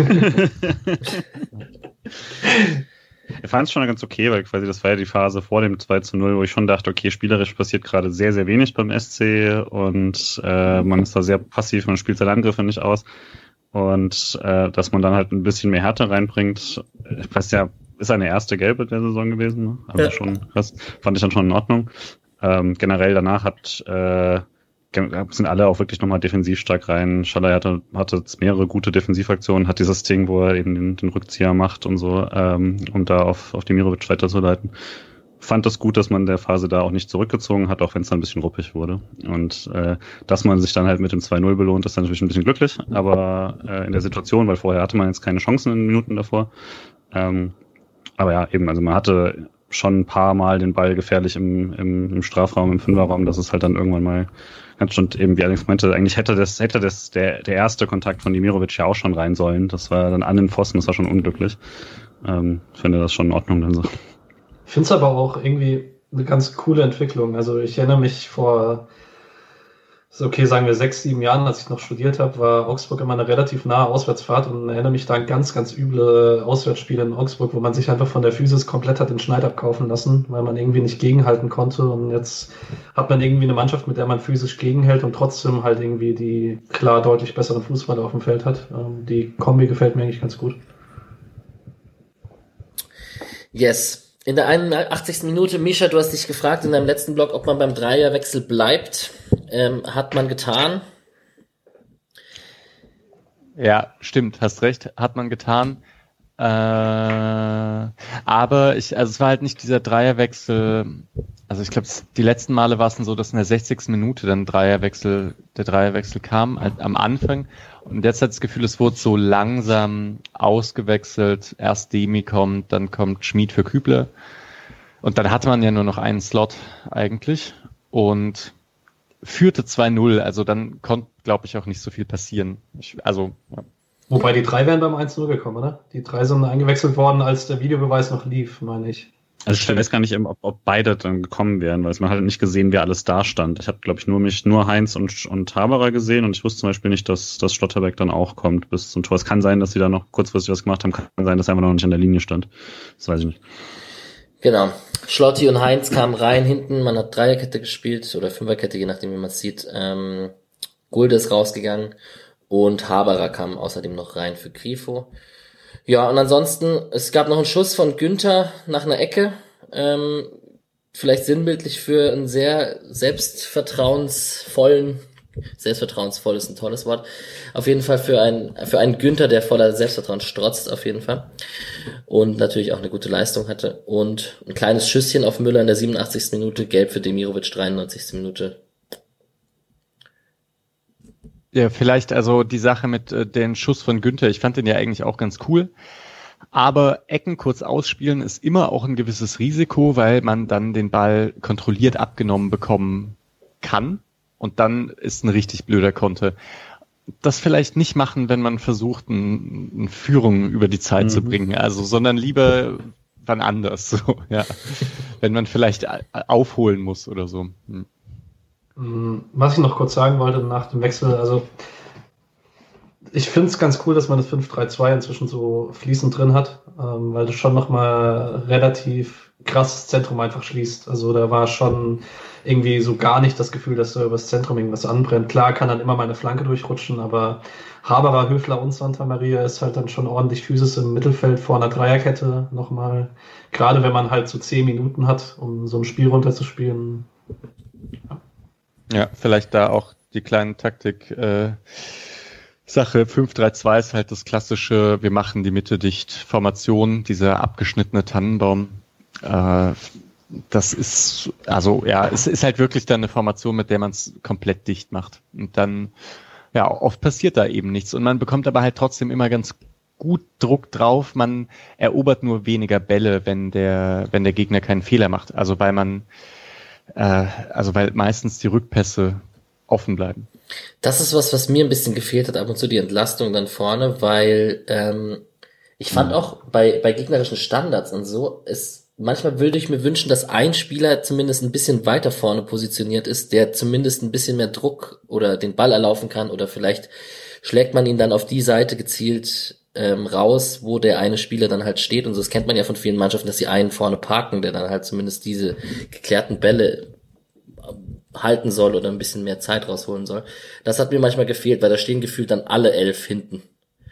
Es ist auch schwierig irgendwie, weil du tatsächlich die große Downside hast, dass wenn jetzt vorne Demirovic einen Ball festmacht, Günther und Schmid können halt schwierig nachrücken, weil es sind halt die beiden einzigen Spieler auf dem Flügel, die eigentlich den Flügel da besetzen müssen. Und wenn da halt einer den Konter mitläuft, dann entblößt er halt seine eigene Defensivseite und dann müsste ein äußerer Innenverteidiger weit rausrücken, dann musst du das Zentrum irgendwie nachbesetzen. Das also ist sicherlich ein reines Defensivsystem oder man muss es halt offensiv sehr viel variabler spielen. Ja. Gut, damit wären wir mit den Highlights durch. Ähm, Einzelspieler vielleicht noch Bewertungen. Ich muss natürlich jetzt den Punkteschnitt von Manuel Gulde erwähnen, sonst würde ich es, äh, das kann ich natürlich nicht ignorieren. Er ist jetzt wirklich der, nach Ami Abrashi, der nur so ein paar Minuten hatte, ist er der Spieler mit dem besten Punkteschnitt aus dem, aus dem Team halt. Das ist so lustig, ich vergesse das immer wieder. Aber klar, machst du das ja. Äh, Lean hat sehr stark, finde ich. Ähm, fünf klärende Aktionen, sehr, sehr stark gegen die Flanken von Augsburg und dann halt, ich meine, 2-0 war, glaube ich, seine leichteste Übung am Tag. Aber, oder er muss halt da stehen, aber defensiv ein sehr, sehr gutes Spiel. Auch im Spielaufbau einfach. Ich mag Lienhardt einfach total gerne und die Entwicklung, die er genommen hat. Und wäre schon sehr cool, wenn er irgendwie jetzt, wenn man nächste Woche einfach die dritte Meldung in drei Wochen bekommt und es heißt, Lienhardt hat noch verlängert. Das würde mich sehr glücklich machen. Da befürchte ich den nächsten Schritt. Er fand auch tatsächlich schon schön, dass er mittlerweile einfach im, also beim, äh, wenn er angelaufen wird oder so, hat er jetzt, ähm, hat er diese kleinen Bewegungen, die Koch auch schon ganz gerne hatte, einfach so Mini-Bewegungen in die eine Richtung und plötzlich ist auf der anderen Seite fünf bis zehn Meter Platz oder sowas, einfach weil er zwei Leute gleichzeitig damit manipulieren kann. So solche, solche Kleinigkeiten, die sich dann einfach über ein Spiel immer wieder auszahlen, äh, macht er mittlerweile sehr gut. Äh, für Gulde würde ich sagen, hat er nicht unbedingt gerechtfertigt, dass man Heinz rausgenommen hat. Höfler fand ich gut. Äh, ja, ja, der ist schon einfach richtig wichtig. Ja. Merkt man schon. Blöd, dass er jetzt ausfällt, ne? Ja. Und dann, ja, ich, ich finde, ich bin immer noch so ein bisschen im Zwiespalt, wie es jetzt mit der Offensive aussieht. Ich würde sagen, im Prinzip hat Schaller sich vor allem mit dem Spiel jetzt nach vorne gespielt. Äh, und beim Rest, und Grifo wird man nicht wechseln. Und mit Thiel, Höhle, Demirovic fand ich jetzt alle irgendwie so, dass ich nicht weiß, wer nächste Woche spielt. Ich, also höchstwahrscheinlich kommst du einfach so auf Training, bla bla bla an. So. Ich hoffe natürlich immer auf Jeong, aber äh, ja. Hängt halt auch damit zusammen, wie die Nationalspieler unterwegs sind, was da passiert. stimmt. Dimirovic ist ja zum Beispiel unterwegs und ähm, der, der, Jeong auch. Genau, Schalai auch. Schalle auch. Ja. Man hat endlich mal ein Spiel gewonnen, wo man äh, 57% Ballbesitz hatte. Also wo man Hey. auch, mhm, ja, das äh, ist ja nicht so oft vorgekommen in den letzten Spielen. Und ja, ihr hattet noch eine kleine Expected Goals Diskussion. Ähm, unterschiedliche also es war Portale. sehr ne? unterschiedlich. Ja. Ja. also Sky hatte irgendwie ich glaub, 0,9 zu 1,4 oder so, oder 1,3 war das Ergebnis, also Freiburg 0,9 und dementsprechend weniger. Und bei Understat ist es äh, das komplette Gegenteil, da hat Freiburg über, über zwei also, äh, Expected Goals und ähm, äh, Augsburg dafür dann nur 0,8. Unterschied ist teilweise, dass diese Doppelchance am Anfang von, ähm, äh, von Santa Maria ähm, und Thiel quasi gezählt wird bei Understat und die eigentlich abgepfiffen war und ähm, dementsprechend wäre das dann, also gleicht sich das dann so ein bisschen aus, aber trotzdem fand ich, dass bei Sky, dass irgendwie Augsburg die besseren Torchancen hätte, würde ich wirklich nicht sagen. Ähm, allerhöchstens dann halb, halbwegs ausgeglichen. Aber, die bei Sky ignoriere ich prinzipiell. Also die, die sind wirklich schlecht. Ich weiß nicht, wer das macht, ob das, ich glaube, ich glaube, das macht Amazon sogar, ja, oder? Amazon. Äh, keine Ahnung, was für eine Art Modell die da fahren und äh, ja, aber das hat mich noch nie überzeugt. Das andere, also ich habe im Chat auch irgendwo, als ich so quer gelesen habe, irgendwo, dann kann man es auch lassen oder so. Also wir hatten ja die die äh, XG-Diskussion die letzten Male auch schon, dass es schon auch langsam nervt mit den unterschiedlichen Modellen äh, mit Understat und FB-Ref und so. Aber ja, und mit Sky kommt halt nochmal ein größeres Problem dazu. Also FBWF hat sie noch nicht für heute. Nee, nee, die Das, brauchen die. Die, die machen es halt wirklich so, dass sie sich die Szenen anschauen, also beziehungsweise äh, Statbomb macht es dann. Die schauen sich dann die Szenen an und legen daran dann verschiedene Kriterien an, damit du zum Beispiel nicht wie bei Sky eine 50% Chance hast, dass der Ball aus drei Metern ins leere Tor geht oder so. Ähm, so deswegen dauert es dann aber auch 24 Stunden oder sowas, bis man die sehen kann. Dann nehmen wir jetzt zu schnell auf heute. Genau, Sonntagabend ist es. Das letzte Spiel war Freiburg-Augsburg an diesem Spieltag. Wir können ein bisschen über die Bundesliga quatschen. Ähm, was ist so das, was euch am meisten im Sinn geblieben ist? Unser nächster Gegner Gladbach hat auf jeden Fall gegen Schalke gewonnen. Schalke ist endgültig tot, auch wenn man das Woche für Woche immer wieder sagen kann. Waren sie wahrscheinlich davor schon. Hertha hat gewonnen, 3-0 gegen Leverkusen. Bei Bosch wird es sicherlich interessant. Ich werde aus denen nicht klug. Ich mag Bosch immer noch und ich werde aus Leverkusen nicht schlau. Das war auch defensiv ziemlich schlecht von Leverkusen, das muss man sagen, in den einzelnen Situationen. Aber es ist auch krass, was die vorne an Chancen verballern. Das war letzte Woche auch schon so. Und ich habe Schick bei mir Comunio-Karte und äh, minus sieben Punkte, glaube ich. Vier Großchancen vergeben. schon sehr ärgerlich. Ja. Will eure Bundesliga-Nerdigkeit nicht in Frage stellen, aber bei dem Spieltag, bei dieser Bombenkonferenz gestern, anzufangen mit den Spielen Gladbach gegen Schalke und Hertha gegen Leverkusen, bei aller Liebe. Also richtig gut fand ich vor allem das ähm, 15.30 am Samstag, das äh, tatsächlich dieses äh, dieses völlig absurde, ähm, diese völlig absurde erste Halbzeit, in der überall Tore gefallen sind. Äh, Bayern in Unterzahl 4-0 gegen Stuttgart in Führung geht, was auch für Stuttgart tatsächlich auch gegen Bayern ein bisschen, bisschen schwach ist. Und äh, eben Frankfurt sich jetzt dann doch nochmal gerade mit dem Spieltag äh, langsam, aber sicher einen sehr ordentlichen äh, Case für Champions League aufbaut. Äh, Misha, wie kommst du eigentlich mit dem Spieltag klar? Also Jeong nicht gespielt, Andrich so ein Eigentor, Arangis heute relativ schwach. Also es ist hart, oder? Es ist hart, auf jeden Fall, ja. Äh, aber auch, ich muss ja übrigens bei Andrich auch zugeben, das war ja auch so eine Communio-Geschichte, habe ich aber verkauft und mir Sabitzer dafür geholt. Das war noch äh, bessere Sache. Aber nee, ich fand, ähm, ich also ich habe, ich fand das auch krass mit, ich weiß gar nicht, wo ich anfangen soll. Ähm, ja, aber ich würde auch sagen, Kruse, zwei Tore, auch schon krass. Und Union verballert ja auch noch in der ersten Halbzeit echt viele Chancen. Also das war ein ganz komisches Spiel. Also es kann Silva, auch 5-5 ausgehen. Also muss man ja, sagen. Ja. ja. Und Silva ist halt komplett verrückt. Also wenn, das ist halt hart, wenn man mit Lewandowski in einer Liga spielt, dass man dann irgendwie, keine Ahnung, trotzdem halt zehn Tore weniger hat aktuell und der ja aber fast jedes Spiel trifft. Das ist schon sehr gut. Ein Kostic wird halt immer und immer besser wieder. Das war ja ein Anfang der Saison war er verletzt und kam dann auch nicht so ganz rein und so und das ist jetzt schon sehr gut. Ich habe gerade die Teams in der Tabelle gezählt, die weniger Tore geschossen haben als Lewandowski und es sind sechs oder sieben. cool, ja. wir sind knapp drüber. Ja, darüber müssen wir aber schon auch noch kurz sprechen, weil das ist, ja. das ist schon auch hart für Stuttgart, oder? Ja, aber das also, ist auch einfach komplett schlecht von Stuttgart. Sorry, jetzt muss ich mal kurz hier ranten.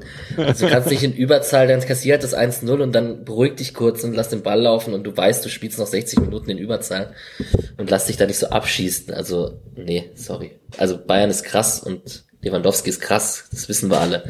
Aber das darf dir so nicht passieren mit Müller und Goretzka in einem Zweier-Mittelfeld da. Also komm. Ich würde sagen, wer so spielt, hat Europa gar nicht verdient. Und damit ist ein weiterer Konkurrent so schon mal weg. Genau. Und dann kann man das mal auf der Ebene diskutieren. Ich würde auch sagen, also es hatte so leichte Brasilien-Deutschland-Vibes damals, also wie das innerhalb von Minuten einfach komplett auseinandergefallen ist. Das war schon krass. Eher so Wolfsburg. Wolfsburg, Bayern, ja. ja. ja. Ansonsten vielleicht noch zu Stuttgart, ähm, so wenig wie ich den Verein mag, ähm, das Ziel, dass sich jetzt ein Kreuzbandriss zugezogen hat, finde ich super scheiße, weil er einfach ein sehr, sehr geiler Kicker ist und ja, keine Ahnung, vielleicht wird er dann ein bisschen günstiger für Freiburg im Sommer. Nein, das äh, der nicht. Ne? Ist halt wirklich der Breakout-Spieler der Saison, so, oder? Ja. Also ja. wenn man jetzt Silver nicht nimmt oder so. Ja. Schon der Rookie auf jeden Fall des Jahres.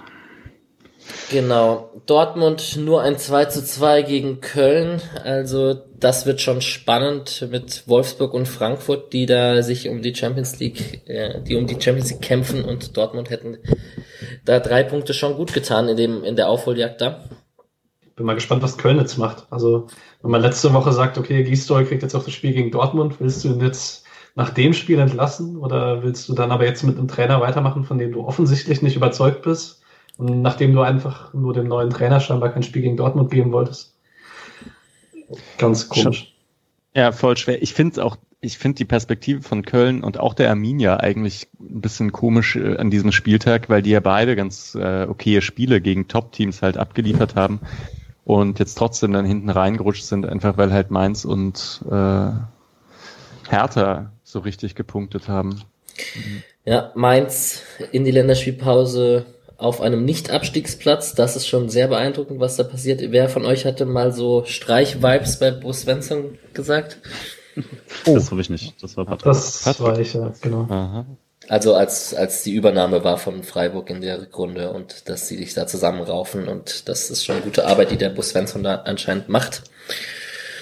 Ja, Abstiegskampf wird spannend. Bielefeld, Köln, Mainz, Hertha, vielleicht Augsburg, Bremen, Hoffenheim. Nee, eigentlich nicht.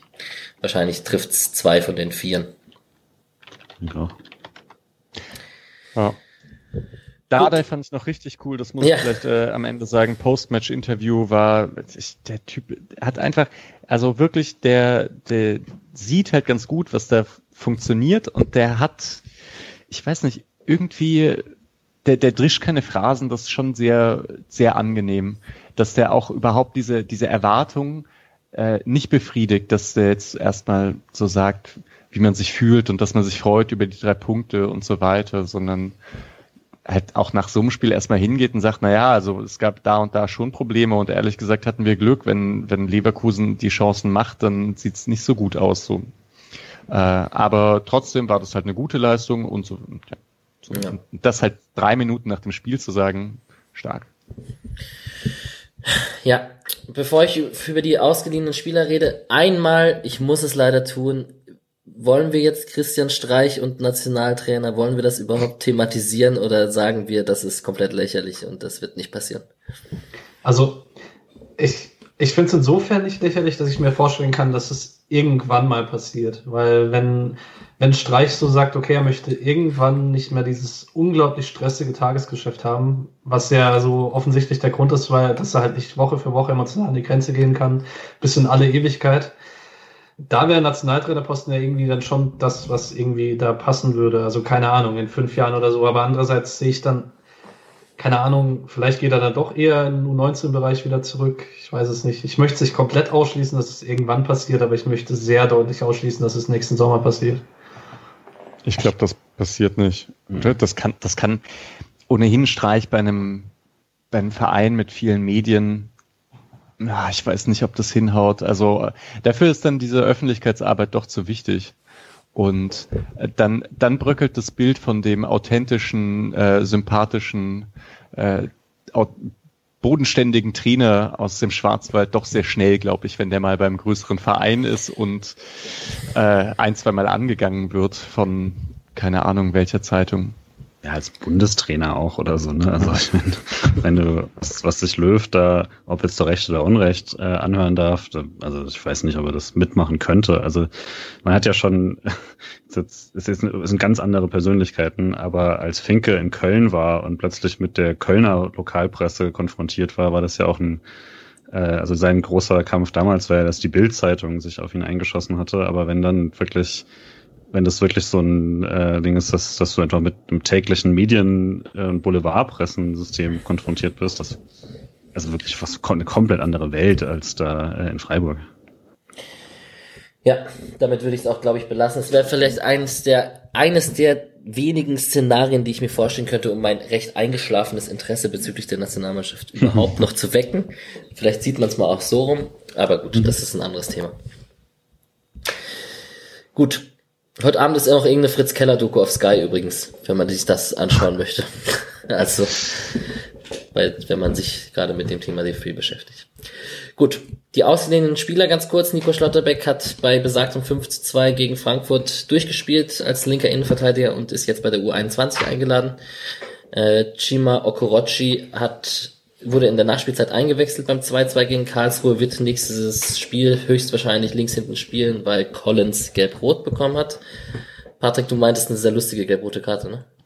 Ich habe es nicht gesehen. Äh, er hat gelb-rot bekommen, weil er sich zu viel Zeit bei der Ausführung eines Einwurfs gelassen hat. Und dafür einen Platzverweis habe ich auch selten gesehen. Stark.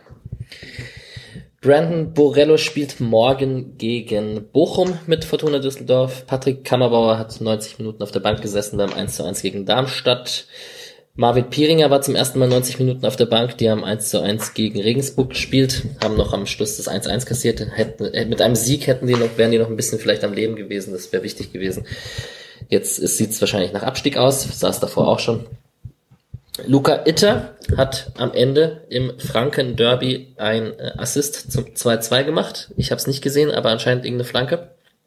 Sehr schöne Flanke. Sehr unverdient für Fürth, aber sehr schöne Flanke von Itter. Und ganz viel Liebe für Möller-Daddy für die Vorbereitung vom 1-0, muss ich hier kurz erwähnen. Mats Möller-Daddy. Florian Katt war 90 Minuten auf der Bank, nee, stimmt gar nicht, war nicht im Kader beim 1-0 gegen Kaiserslautern. Übrigens 17. gegen 18. Es sieht wirklich danach aus, dass Kaiserslautern in die vierte Liga absteigt, was halt einfach krank ist, finde ich, so. Mhm. Komm ja äh, daher, das tut schon ein bisschen. Also ich war ja immer so der Rivale sozusagen für mich persönlich, weil auch alle Scheißkinder waren halt immer Lautern-Fans, auch wenn ich selber auf dem Stadion war und so, aber wenn, also das tut schon ein bisschen weh, was das, was da kaputt geht über jetzt seit mittlerweile äh, zehn Jahren. Das ist schon krass. Sorry. Nee, nee, absolut berechtigter Einwand. Ich, es, es war mir gar nicht so bewusst, dass es so krass, also ich dachte, das werden sie schon noch schaffen, nicht in die vierte Liga abzusteigen. Also den Klassenhalt in der dritten Liga hätte ich jetzt gesagt, komm, das kriegen sie ja wohl noch hin. Aber das sieht wirklich nach Abstieg vierter Liga aus, also schon krass. Es gibt halt auch keine Perspektive, ähm, weil sie dieses Stadion halt am, am Nacken haben und das ist halt immer noch dieses WM-Stadion von 2006, gebaut für einen Bundesligisten äh, dass sie irgendwie zu einem Viertel füllen und dass sie jedes Jahr Millionen kostet. Das ist halt Millionengrab für die. Ähm, das ist ja auch viel, viel größer als selbst das Neue, was jetzt der SC gebaut, gebaut hat. Und das, da kannst du nicht in der dritten Liga überleben mit. Ähm, ja, keine Ahnung, wie das in Zukunft gehen wird oder ob man dann doch irgendwann auszieht oder so. Lautern, Lautern das nicht auf dem Betzenberg spielt, ist halt schon. Eben. Das ist absoluter Wahnsinn. Also, ja. Aber es ist auch ein Problem, was man halt mit so einem Stadion dann macht, wenn da keiner mehr drin spielt. Das ist äh, auch. Ja, Aachen hatte ja ähnliche Probleme. Bei Aachen war der neue Tivoli auch ein Grab für einen Untergang dann. Ja. Aber es ist hier, die äh, beiden von Neues von der Pommesbude sind ja, waren ja ursprünglich auch Kaiserslautern-Fans. Und da habe ich halt auch gesehen, dass dieses, Inter also ich glaube, die schauen es noch, aber die haben sich so langsam auch da etwas abgewendet, weil die wohnen jetzt eh nicht da und äh, gehen dann nicht ins Stadion und so und dann irgendwann so dritte Liga schaut, dann schaut man, glaube ich, auch nicht mehr immer so genau hin und ja, schon hart. Ja, Grüße gehen raus an Thiel. Wir haben die Stadionfolge auf dem Radar und wollen das irgendwann mal machen. Ähm, vielleicht da könnte man ja auch über den SC sprechen, was mit Mösle Stadion, Dreisam Stadion und natürlich auch mit dem neuen Stadion alles passiert. So. Und das ist eigentlich auch perfekter Übergang zur, wir wollen mit der Frauenmannschaft anfangen, weil sie es verdient haben. Ähm, unter der Woche noch 2 zu 1 gegen Bremen verloren, aber im DFB-Pokal 6 zu 3 gegen Potsdam gewonnen. Ihr habt's gesehen, Julian und Patrick, glaube ich, auf jeden Fall. Ja, verrücktes Spiel, ne? Also, äh, also gerade am Ende wurde es dann noch ein bisschen arg verrückt, weil sie einfach, äh, weil die Tore hinten raus sind dann einfach noch im Minutentakt gefallen, aber äh, war auch wirklich einfach von Anfang an bis Ende ein sehr lustiges oder sehr unterhaltsames Spiel. Und das ich, mittlerweile kann man ja die Spiele auch endlich online sehen. Das hätte man eh sehen können, weil es auf DFB TV lief, aber mittlerweile laufen auch die anderen Spiele, deswegen kurze Werbung, äh, auf YouTube äh, der, DFB es mittlerweile dann doch mal geschafft hat, äh, das zu erlauben in einer Pandemie, äh, dass man die Spieler tatsächlich gucken kann. Ähm, und ja, also es war, war auf jeden Fall ein sehr krasses Spiel. Ähm, ähm, Sanders hatte irgendwie zwei Tore, super Vorlage aus, aus 40 Metern Diagonalballenlauf gespielt und sowas. Äh, ja, war sehr unterhaltsam. Ja, 3-1, das, was du angesprochen hast. Also sie kriegt dann nicht den direkten Assist, weil sie halt nur den Konter einleitet, aber 3-1 so einer der besten Angriffe, den ich in letzter Zeit gesehen habe. Ähm, ja, wir hatten es heute noch davon, Julian und ich im Chat, dass äh, Kajikci so ähm, der Max Kruse der SC-Frauen ist, weil sie halt so in dem Spiel zwischen anlaufender, anlaufender zweite Stürmerin und abkippende Sechserin äh, zwischen die beiden Innenverteidiger im Spielaufbau einfach alles macht, mhm. je nachdem welcher Raum halt gerade zu besetzen ist. Und ähm, ja, ist jetzt ein bisschen schade, dass Starke geht nächstes Jahr. Ich habe jetzt heute gelesen, dass Sanders vielleicht auch gehen wird im Sommer. Ähm, aber ja, man wird immer wieder neue Leute nachgehen und ich finde, man erkennt auch unter Daniel Kraus einen spielerischen Fortschritt. Da ist schon einiges zu erkennen. Und das jetzt also äh, im Pokal, wenn ich richtig gezählt habe, ist es jetzt das siebte Mal in neun Jahren, dass man im DFB-Pokal Halbfinale ist. Äh, und jetzt geht's gegen Frankfurt in zwei Wochen, was persönlich ein bisschen fies ist, weil es so äh, 500, 600 Meter in diese Richtung stattfinden wird äh, bei mir und ähm, niemand hin kann. Aber ja, äh, da hatte man noch die Chance, ins DP-Pokalfinale einzuziehen. Wäre schön, wenn sich die Männer da mal was abgucken würden im mhm. Pokal. das Pokalfinale findet in, wo findet es in Wolfsburg? Köln. Äh, Köln. Ah, in Köln, ja, das stimmt. Wie kam ich denn auf Wolfsburg? Naja. Weil die es immer gewinnen. Ja, wahrscheinlich das. ja, wahrscheinlich eher, weil du deine Wölfe heute nicht erwähnt hast, selbst im Bundesliga-Teil. Das war ein ganz souveräner 2 zu 1 Sieg, den muss man gar nicht mehr erwähnen. Die spielen nächstes Jahr Champions League und dann fahre ich, setze ich mich hier in ICE anderthalb Stunden und schaue Champions League Fußball in, der, in meiner Volkswagen Arena. ähm, Dieses Meme ist irgendwann zu weit getrieben und es wird einfach Realität. Das ja. ist nicht mehr. Stimmt, ja. Können uns mal treffen da eigentlich hier. Voll. Manchester United gegen Wolfsburg. Perfekt. Ticket gibt's auf jeden Fall. Wahrscheinlich kriegt man da Tickets. Ja. Memedi-Trikot und los geht's. Ähm, genau, die Frauen spielen am nächsten Sonntag lustigerweise nochmal gegen Turbine Potsdam in der Liga. Also vielleicht wird's wieder ein Torfestival. Die zweite Mannschaft hat 1 zu 1 gegen Kickers Offenbach gespielt. Ähm, ich habe nichts gesehen, Patrick glaube ich auch nicht wirklich. Mhm man, also die Offenbacher Zeitung hat immer einen Live-Ticker und da, also ich weiß halt nie, wie sehr biased die Lokalzeitungen da sind, aber also der Ticker lagert sich schon so, als wäre Freiburg in der zweiten Halbzeit ganz gut bedient. Also das 1-0 war wohl nicht unverdient in der ersten Halbzeit, aber Offenbach hatte dann wohl schon eine ganze Reihe an Chancen. Also man konnte sich das Spiel auch auf der Homepage der Offenbacher Kickers das Einzelspiel für 6 Euro kaufen. Das war mir dann etwas zu viel für ein Regionalligaspiel, muss ich ehrlich sagen. Genau.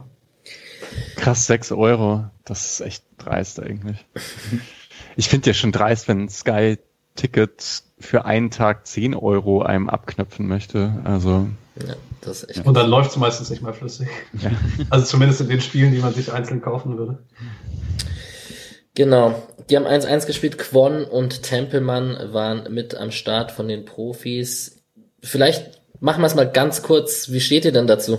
So Aufstieg, dritte Liga, zweite Mannschaft oder seid ihr skeptisch zu zweiten Mannschaften und ähm, oder ist man jetzt plötzlich so, ja, weil es Freiburg ist, äh, ist man doch nicht mehr so skeptisch und verlässt ein bisschen seine eigene, seine eigentliche Einstellung. Ich persönlich denke mir so, ja, okay, die anderen Mannschaften sind selber schuld, wenn sie es so schlecht machen. Ist natürlich leicht gesagt jetzt als Freiburg-Fan. Ich, für Freiburg wäre es eine super Chance. Ich finde es cool, wenn man da Spielpraxis in dritter Liga hätte für Spieler. Ähm, da gibt es doch den einen oder anderen Spieler aus dem jetzigen Kader, dem das gut tun würde und ist sicherlich auch ein Anreiz, um neue Spieler zu holen, dass man denen Spielpraxis in der dritten Liga geben könnte. Kann ich mir schon gut vorstellen. Ich finde auch, also wir hatten ja so vor, keine Ahnung, sechs, sieben Jahren diese große Welle, dass viele Mannschaften ihre U23 abgemeldet haben und ähm, auch so ungefähr parallel dazu, dass die, das Niveau der zweiten Mannschaft vom SC höher wurde. Und ich kann mir schon vorstellen, dass das für einige Spieler interessant ist, die halt so auf dem Dritt, Drittliganiveau vielleicht spiel, spielen würden und die sagen, okay, ich verspreche mir mehr für die Zukunft oder ich sehe mehr in meiner Zukunft, dass man halt so eine Bundesligisten wechselt da bei die U23 und diese Anreize sind sicherlich nochmal höher, wenn man das halt nochmal eine Liga höher zeigen kann in der dritten Liga. Also für den SC wäre es eine krasse Entwicklung. Ähm, ich sehe natürlich trotzdem diesen Gedanken, dass es halt irgendwie bitter ist, wenn dann irgendwelche Mannschaften wie Ulm oder Offenbach nicht aufsteigen können, aber da bin ich dann irgendwie nicht Traditionalist genug. Also für mich wäre, also wenn die erste international spielt und die zweite aufsteigt, wäre das ein krasses SCA für mich. Wenn dann die Frauen noch ins Pokalfinale kämen oder so, dann, dann mache ich eine fette Sause mit euch dreien und der Abend geht auf mich. Ich würde auch sagen, ist gar kein so großer, ja, gar kein so großer Widerspruch, weil, also ich würde für mich sagen, zweite Mannschaften würde ich cappen an der Regionalliga und höher geht's nicht. Ende. Aber es, also es ist ja nun mal so, dass es, äh, dass es erlaubt ist, dann habe ich jetzt kein Problem irgendwie zu sagen, dann macht's, also da finde ich jetzt albern zu sagen, der SC soll es jetzt nicht machen aus irgendwie moralischen Gründen, sondern ich würde sagen, wenn, dann ist das was, was man auf nationaler Ebene eben beschließt. Und dann gibt es keine Zweitmannschaften in der dritten Liga, weil das dann ähm, weil das dann den, den pro eh schon sehr engen Rahmen, wo Profifußball gespielt werden kann, halt auf wenige Vereine quasi einschränkt. Das finde ich ein solides Argument, ähm, dass halt ein Verein wie Offenbach dann es noch schwerer hat, hochzukommen zum Beispiel und aber eigentlich gar nicht überlebensfähig ist in der Regionalliga. Ähm, finde ich fair, aber da es nun mal so ist, dass es erlaubt ist, wenn ich jetzt albern zu sagen, der SC soll darauf verzichten, aus irgendwie, aus, äh, weil ich das jetzt Fußball politisch richtig finde oder sowas, sondern ähm, man hält sich dann halt an die Spielregeln äh, und ähm, kann diese ja gerne ändern. Das fände ich dann auch gut. Aber solange die Spielregeln so sind, ist für den SC natürlich traumhaft, wenn man seine jungen Spieler in der dritten Liga äh, heranziehen kann und wenn man äh, Spieler wieder Spielpraxis geben kann, ähm, eben gegen Mannschaften, die dann aus der zweiten Liga gerade unterkommen oder gegen Dresden oder äh, was weiß ich. Ne? Das ist ja schon einfach ein anderes Level dann. Und würde dem SC auf jeden Fall sehr helfen. Und Mannschaften wie Frankfurt ärgern sich heute sehr, dass sie ihre zweite Mannschaft abgemeldet haben. Das habe ich damals auch schon gesagt, dass sie es getan haben, aber das ist seit Jahren hier ein Thema, wie man das jetzt schafft, die wieder aufzubauen. Die sind da seit Jahren wieder dran, aber es ist sehr kostenspielig, eine Mannschaft wieder aufzubauen äh, und wollen das unbedingt haben, weil es halt äh, aus dem Jugendbereich, die Idee damals war, man springt direkt hoch und das hat einfach nicht funktioniert bei den meisten. Äh, manchmal hat man Glück über die Ausleihen, wie bei Barcock, dass man äh, das dann wieder zurückbekommt, aber oft verliert man halt einfach seine Talente und äh, man sieht ja, wie viele Leute dann in der Liga sind und ähm, die es dann eben nicht beim eigenen Verein geschafft haben. Und daher für SC wäre es natürlich traumhaft. Das ist auch, also vielleicht weil es damals eben hieß, ach, heutzutage, da sind die Talente ja eigentlich schon so jung und dann ist irgendwie klar, entweder man schafft es mit 18 oder man schafft es halt nicht mehr. Und ähm, das ist halt unglaublich naiv eigentlich, das so zu denken, äh, weil ich glaube, prinzipiell funktioniert es so nicht. Also das ist halt bei den super krassen Talenten, aber die allermeisten, die dann halt auf einem mittleren Niveau Bundesliga spielen, die haben dann halt mit 22 hin wieder mal Einsätze und dann sind die 23, 24 bis sie halt reinkommen. Also so kann es auf jeden Fall immer passieren. Ich glaube, interessant wäre es für den SC mit dem Aufstieg schon auch deswegen, weil man äh, die Leute auch, also wahrscheinlich mehr Leute halten könnte in der dritten Liga jetzt. Ich weiß nicht, Noah Weishaupt scheint ja irgendwie ein, ein großes Talent zu sein, Sil Diller und so. Das sind ja alles Spieler, bei denen ich halt nicht weiß, wie oft die in der ersten spielen könnten. Keitel, Tempelmann sind ja auch eigentlich zwei Talente, ähm, die, die durchaus so Ansprüche haben dürften. Die sind dann halt mit hin und wieder Einsätze oder äh, wenn, wenn sich Santa Maria Höfler verletzen, seid ihr diejenigen, die spielt und sonst spielt ihr dritte Liga voll in Ordnung für, für das Niveau, das sie haben. Ne? Also das ist ja vielleicht sogar eine bessere Perspektive, als jetzt nach Sandhausen sich verleihen zu lassen oder so. Plus äh, noch ganz kurz, also ich halte mich kurz, äh, sollte man sich nächstes Jahr international qualifizieren, ähm, wird man den Kader automatisch ein bisschen breiter ausstellen müssen. Und ähm, in dem Fall, der halt eintreten kann, dass du dann äh, in der Gruppenphase vielleicht ausscheidest, ähm, dann hast du halt einen sehr, sehr breiten Kader und eigentlich nicht genug Einsätze, wenn du keine Dreifachbelastung hast und wenn du dann die vielleicht etwas schwächeren Kaderspieler, zu denen ich sagen muss, hey, ihr spielt jetzt Regionalliga Südwest, sondern ihr spielt jetzt dritte Liga, dann ist das wahrscheinlich zumindest ein bisschen besser verkaufbar. Ich glaube, ich würde es auch voll verfolgen. Also ich würde es tatsächlich auch richtig oft gucken. Also mhm. alleine, weil es auch interessante Gegner sind und so. Ja, und ich kann mir also sicherlich riesen Rattenschwanz an Themen mit Gehaltsgefüge und ob man dann da die Gehälter irgendwie anpassen muss, wenn man in der dritten Liga spielt, wenn man die auch halten möchte. Und ähm, ich glaube, es ist ein Faustpfand, wenn, wenn man Spieler verpflichtet. Einfach so einen Zweitligaspieler nach Freiburg holen, der, wenn er nicht direkt zündet, in der dritten Liga trotzdem spielen kann, ist ja jetzt nicht das Schlechteste für als Perspektive für einen Neuzugang. Und so ein bisschen emotional für mich noch, wenn nächstes Jahr wieder Zuschauer zugelassen werden, noch mal ins Dreisamstadion zu können, hätte auch was. Weil im Mösler dürften sie auf jeden Fall nicht spielen. Stimmt, ja. Gut, das Thema wollte ich kurz einmal angerissen haben, weil es ja doch jetzt mit dem Aufstiegskampf bestimmt äh, noch lang, länger weitergeht. Der sind ja sehr gut positioniert in der, in der Regionalliga.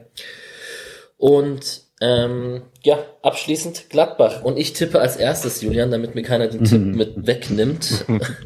und tippe auf ein 2 zu 2 in Gladbach. Das wird sicherlich interessant. Äh, Länderspielpause, auch Gladbach hat, ich habe jetzt nicht geguckt, aber die werden auch ein paar Spieler haben, die wahrscheinlich überall unterwegs sind. Und so richtig planen kann man nicht. Chico Höfler wird ausfallen. Ähm, ansonsten, Gladbach hat sich jetzt endlich mal nach einer langen Durststrecke einen 13-0-Sieg gegen Schalke geholt und werden nicht gänzlich aufgegeben haben, da noch Platz 6 oder 7 zu erreichen. Es ist halt echt ein wichtiges Spiel. Also man muss sagen, Schalke gegen Schalke gewinnen zählt nicht, würde ich sagen. äh, Können wir dann in drei Spieltagen nochmal drüber reden. Es war nicht wirklich stabil, was äh, Gladbach gegen Schalke gemacht hat. Da waren schon so ein paar mehr Chancen für Schalke dabei als in den letzten Wochen. Sorry, Mischa. Also ja, genau. Ich habe ich es gar nicht ganz gesehen, aber ich hatte das gerade am Anfang auch das Gefühl. Man muss allerdings sagen, ich habe vorher hin wieder äh, Gladbach-Spiele gesehen und ich fand diese Story eigentlich, die die schreiben mit diesem Rose-Abgang, das passte von den Leistungen her nicht so richtig dazu. Also das war schon in Ordnung, was sie gespielt haben äh, und mit einem krassen Aufwand. Aber es gibt dann halt diese Eigendynamiken. Es ist jetzt wahrscheinlich aber nicht mehr, also ich traue dem Ganzen nicht so, weil es gibt jetzt dann die Länderspielpause ich glaube, es hatte viel auch was mit der hohen Belastung zu tun, dass Gladbach nicht so, nicht so gut drauf war. Jetzt sind sie ausgeschieden, können sich zwei Wochen ausruhen.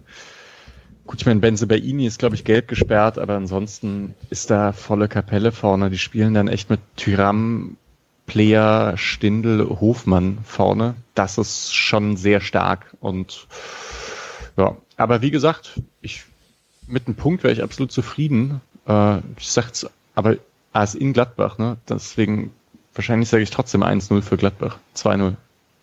2-0. Ich guck gerade. Ja, dass ich anfangen. Nee, ganz kurz noch.